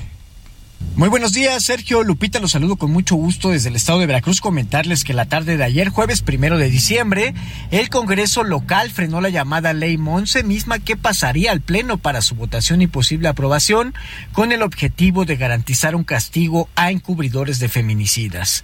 La vocera de la colectiva Brujas del Mar, Arusi Undagarza, quien acudió al Palacio Legislativo en la ciudad de Jalapa, la capital, consideró vergonzoso que las legisladoras y legisladores del Movimiento de Regeneración Nacional hayan postergado la discusión del dictamen para reformar el Código Penal de Veracruz. Se había previsto que en esta quinta sesión ordinaria fuera debatida la iniciativa. Sin embargo, esta fue excluida del orden del día de manera sorpresiva.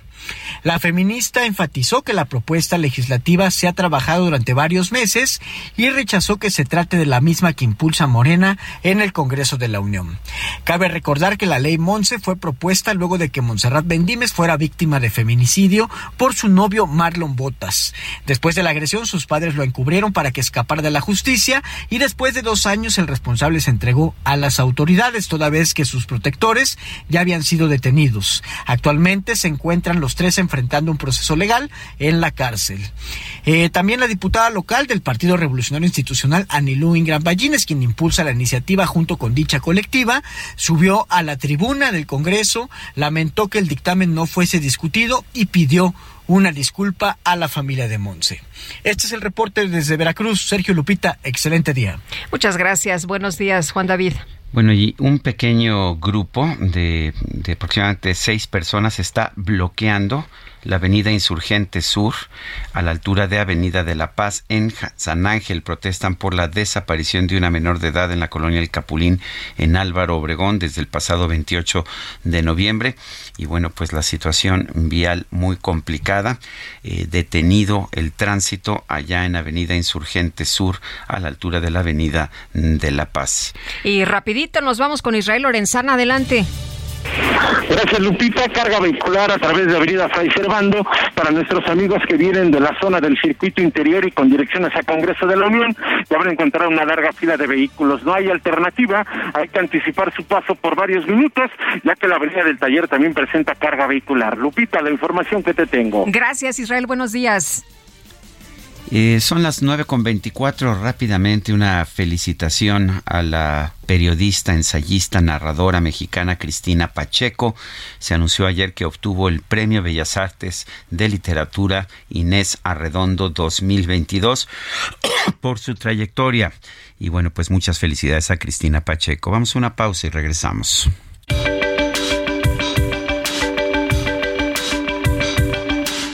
Sergio Sarmiento y Lupita Juárez quieren conocer tu opinión, tus comentarios o simplemente envía un saludo para ser más cálida esta mañana. Envía tus mensajes al WhatsApp 55 20 10 96 47.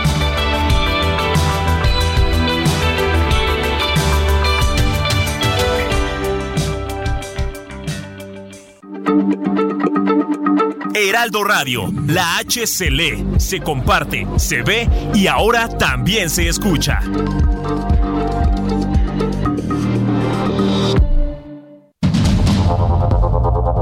Continuamos con Sergio Sarmiento y Lupita Juárez por el Heraldo Radio.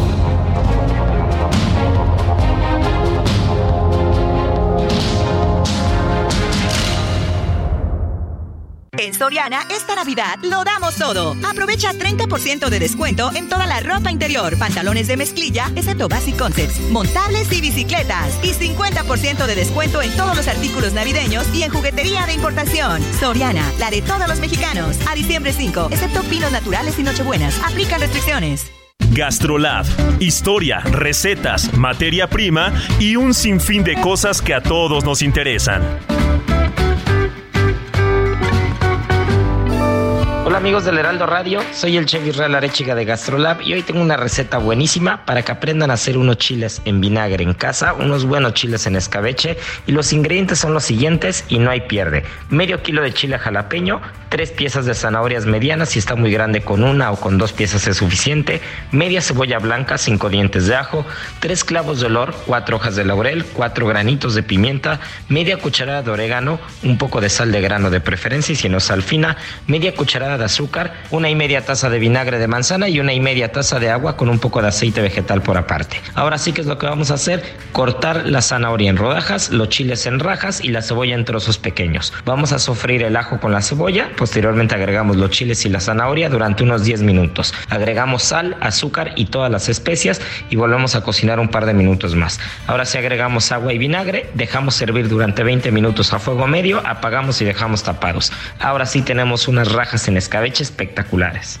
En Soriana, esta Navidad lo damos todo. Aprovecha hasta un 30% de descuento más 13 meses sin intereses en audio o pantalla Smart TV Samsung 70 pulgadas 4K a solo 15,990 más 18 meses sin intereses. Soriana, la de todos los mexicanos. A diciembre 5, consulta modelo participante. Aplican restricciones. think I did it again. I made you believe more than just friends. Oh, baby, it might seem like a crush, but it doesn't mean that I'm serious.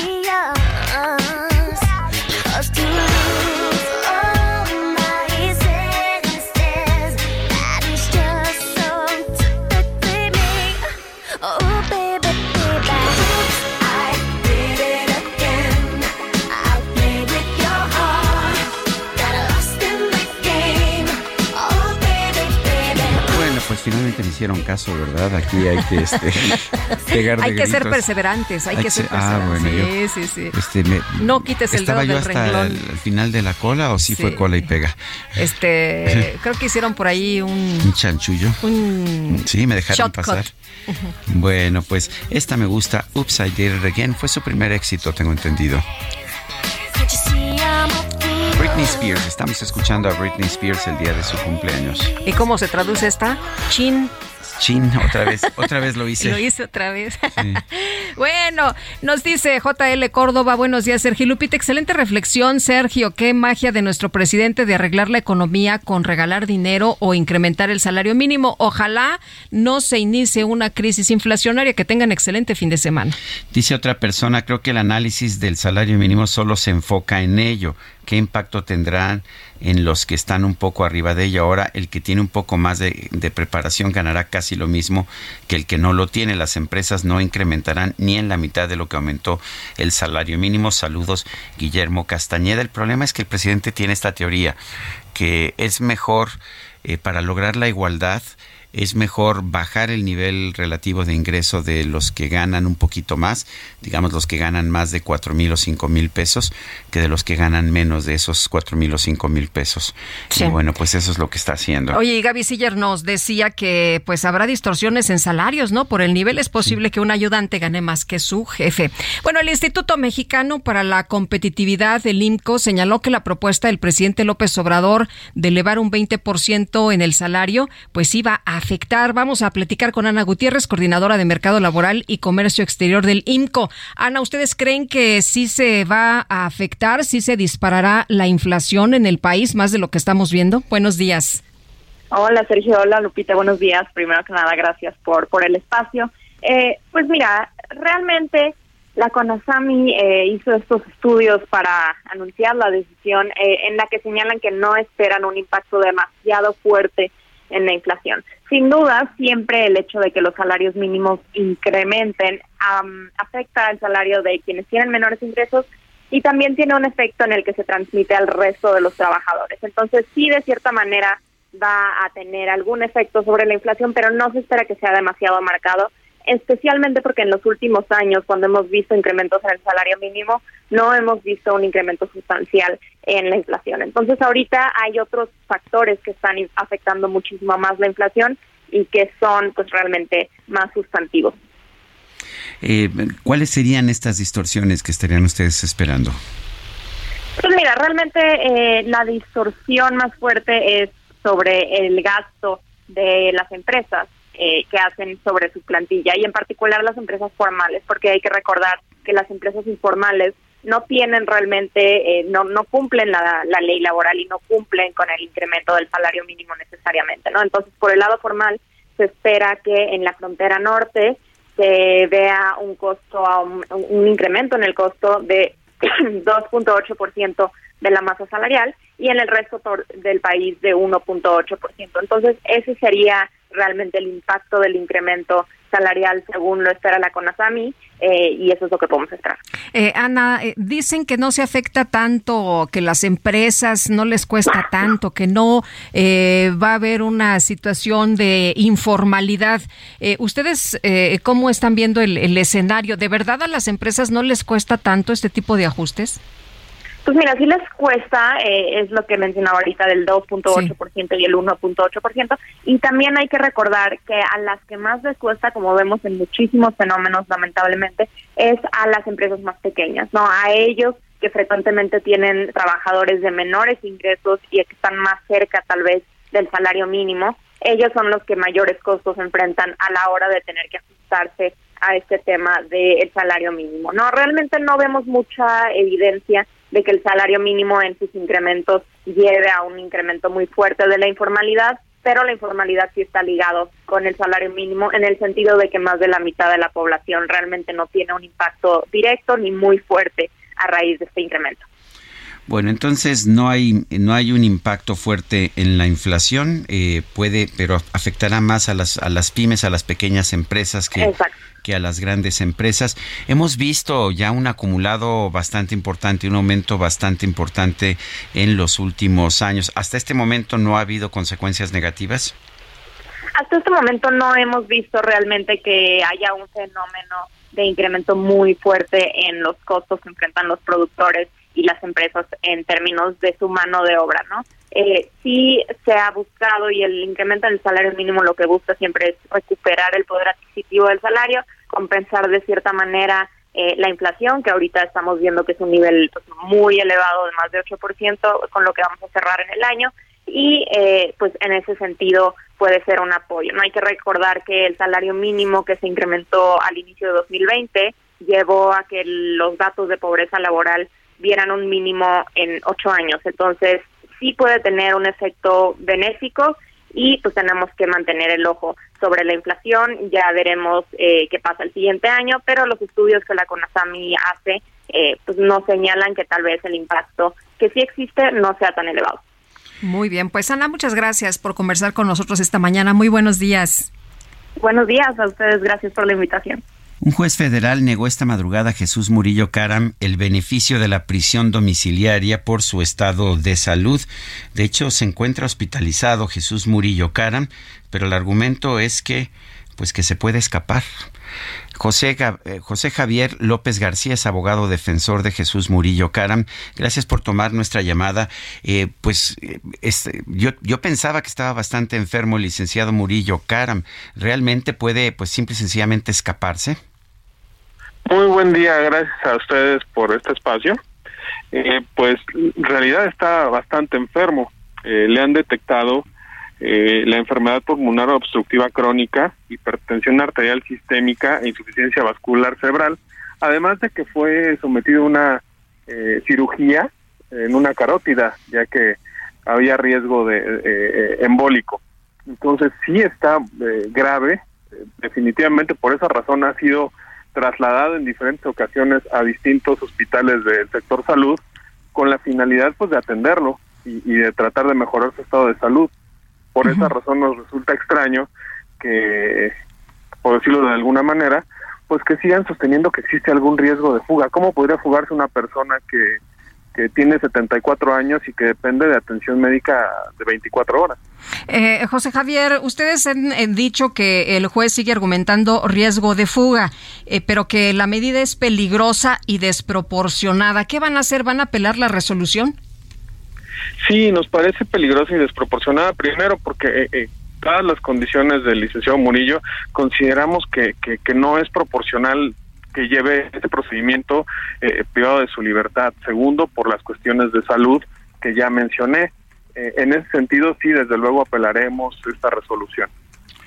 Sí se va a apelar. ¿Cuáles son las posibilidades? ¿Cómo ve usted? ¿Y cuál es la ¿Cuál es la tendencia finalmente? La idea es que en realidad Jesús Murillo Caram no debería tener, eh, bueno, sí, eh, tiene prisión preventiva oficiosa, pero usualmente de personas de más de 70 años se les, se les permite hacer esto en casa y cuando hay problemas de salud es casi automático, ¿no?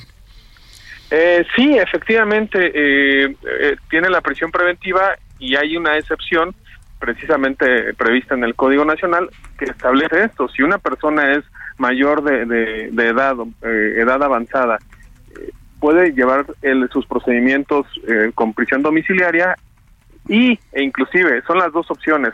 Es o que sea mayor de edad o que tenga eh, algún padecimiento. En el caso se dan las dos las dos hipótesis. Es decir es mayor de 70 años y tiene padecimientos graves. Y, y, y bueno aún así no no el juez no consideró prudente eh, pues tenerlo en su casa en, en, en resguardo domiciliario. ¿Esto es un Por tema más político que jurídico?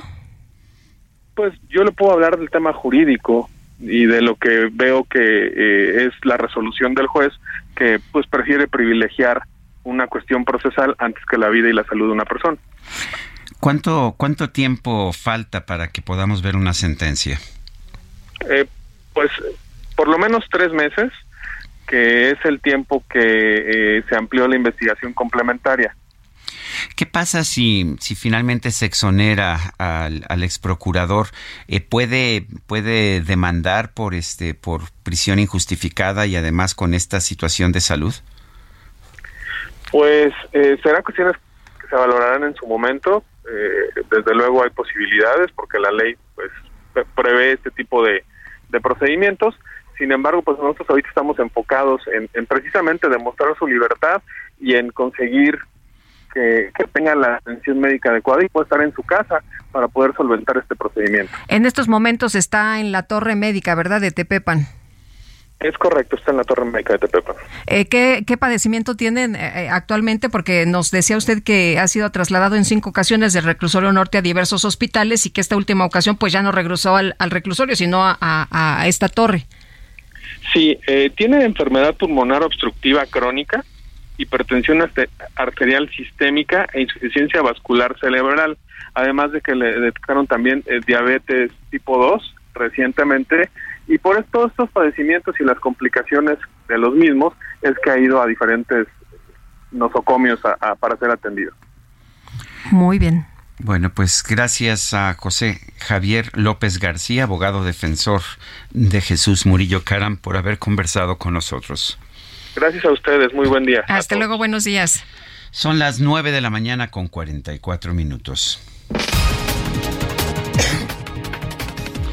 Vamos a un resumen de la información. Esta mañana el presidente Andrés Manuel López Obrador aseguró que en la próxima cumbre de líderes de América del Norte va a pedir que se impulse la integración económica de todo el continente.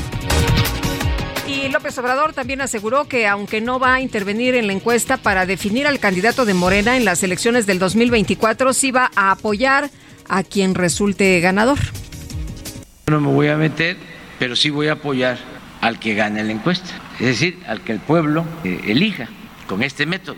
A ese voy a apoyar, mujer o hombre, eh, y estoy seguro que todos los que participen o los que están participando están conformes con ese método porque no hay favoritismo,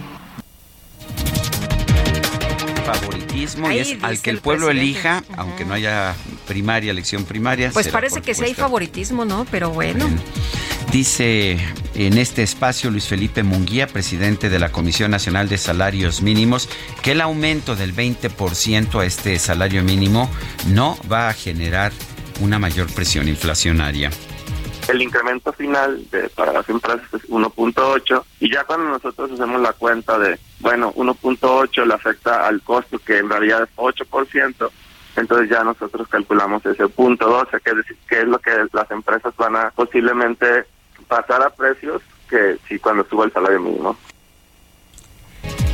Bueno, y Leopoldo Maldonado, director de la Oficina Regional para México y Centroamérica de la organización Artículo 19, denunció ante estos micrófonos que ha sido blanco de amenazas graves. razón del informe que titulamos negación, porque señalamos que hay una negación en el discurso público sobre la violencia y las violaciones a derechos humanos, que contara bien a mis muertos para el próximo informe. Y a de- ¿Contaras bien a ¿Así tus te dijeron? Así, así lo dijeron. Inquietante. El Kremlin expresó su rechazo a las condiciones planteadas por el presidente de los Estados Unidos, Joe Biden, para dialogar sobre la invasión a Ucrania con el mandatario ruso Vladimir Putin. La Fórmula 1 anunció que el Gran Premio de China, el cual estaba programado para el 16 de abril del 2023, fue cancelado debido a las dificultades presentadas por la situación del COVID-19 en ese país.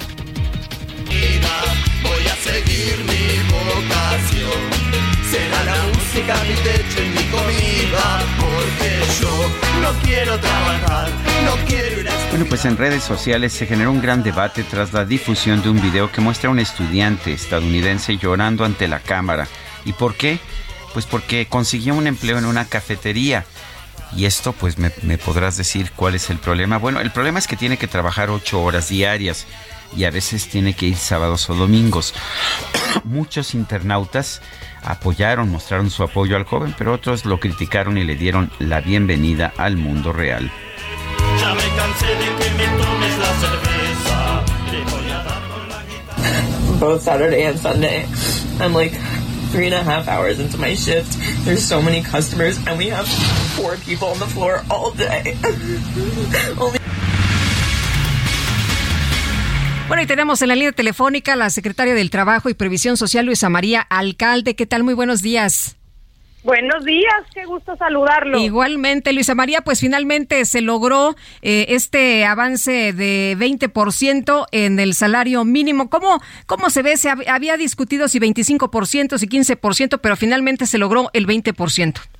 Pues se logró este consenso, en efecto, el sector empresarial primero propuso 15, el sector obrero 25, se hizo todo un análisis y finalmente se resolvió por unanimidad este incremento del 20% que es importantísimo para pues las mujeres y hombres que menos ganan en este país que son pues 6.4 millones de personas. Ah, Recuerdas que se decía nadie gana el salario mínimo y hemos venido demostrando pues, que no es así, que claro que millones de personas lo ganan, así que a partir de el primero de enero de 2023 el salario mínimo general va a pasar de 172 a 207.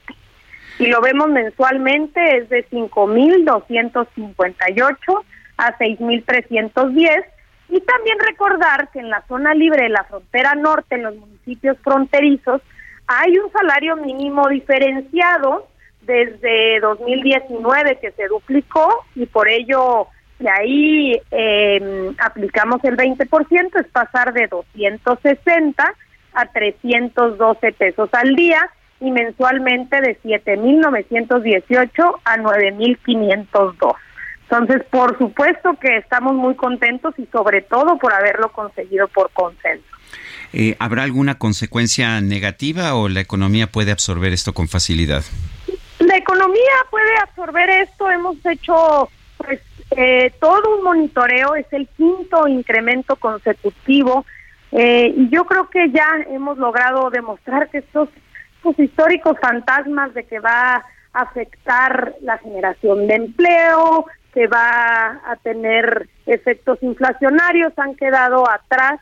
El propio Banco de México, incluso en sus análisis, hemos podido demostrar que no ha habido este impacto en inflación y que al contrario estamos en los máximos históricos de empleo formal a pesar de la pandemia, habiendo ya registrado un crecimiento de un millón de empleos este año. Así que, pues consideramos que, que es una muy buena noticia, que ya se tienen elementos incluso para que el propio sector empresarial se sienta pues con, ¿no? con confianza de poder apoyar esta política.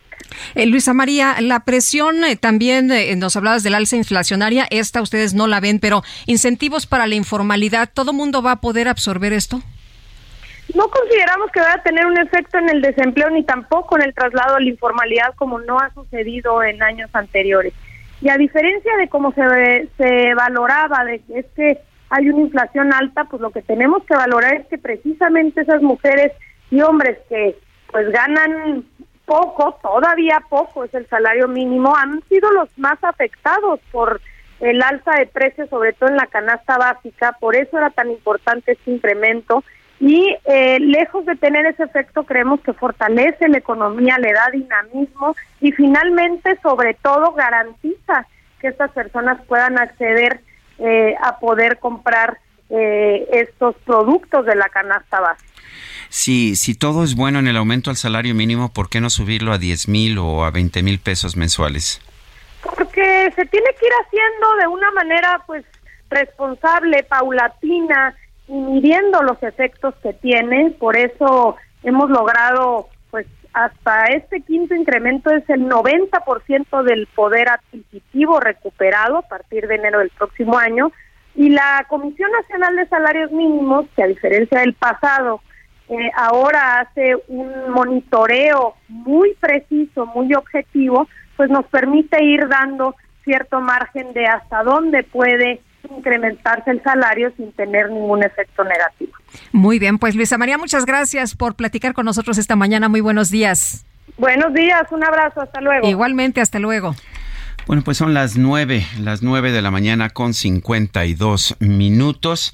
Y pues, ¿qué crees, Guadalupe? ¿Qué pasó? Y pues ya llegamos a- al final de este programa. Ay, qué rápido se me está yendo diciembre. Se nos está yendo muy rápido, precisamente el mes de diciembre, se nos está yendo rápido toda toda esta pues todo este año, ¿no? Ya nos falta muy poquito Sí, para ya acabar falta el año. poquito. Pero bueno, aquí lo dejamos con más música de Britney Spears. Le recuerdo que estamos festejando el cumpleaños de Britney Spears.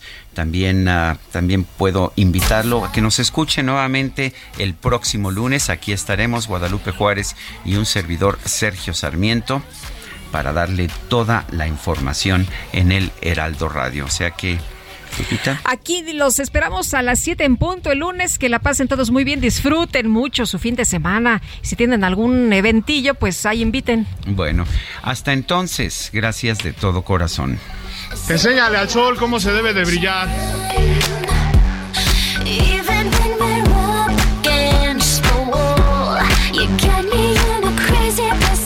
If you're on a mission,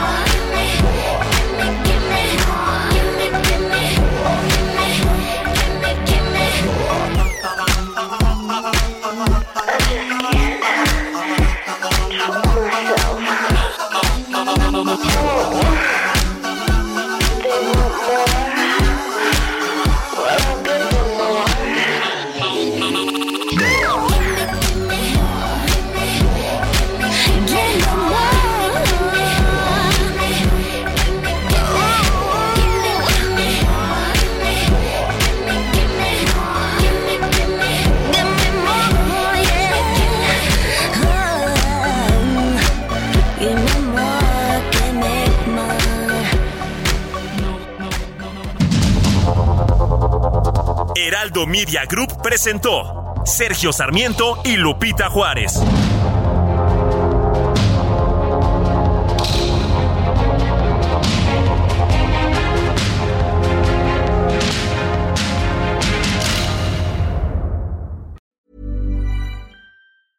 Hey, it's Paige DeSorbo from Giggly Squad. High quality fashion without the price tag. Say hello to Quince.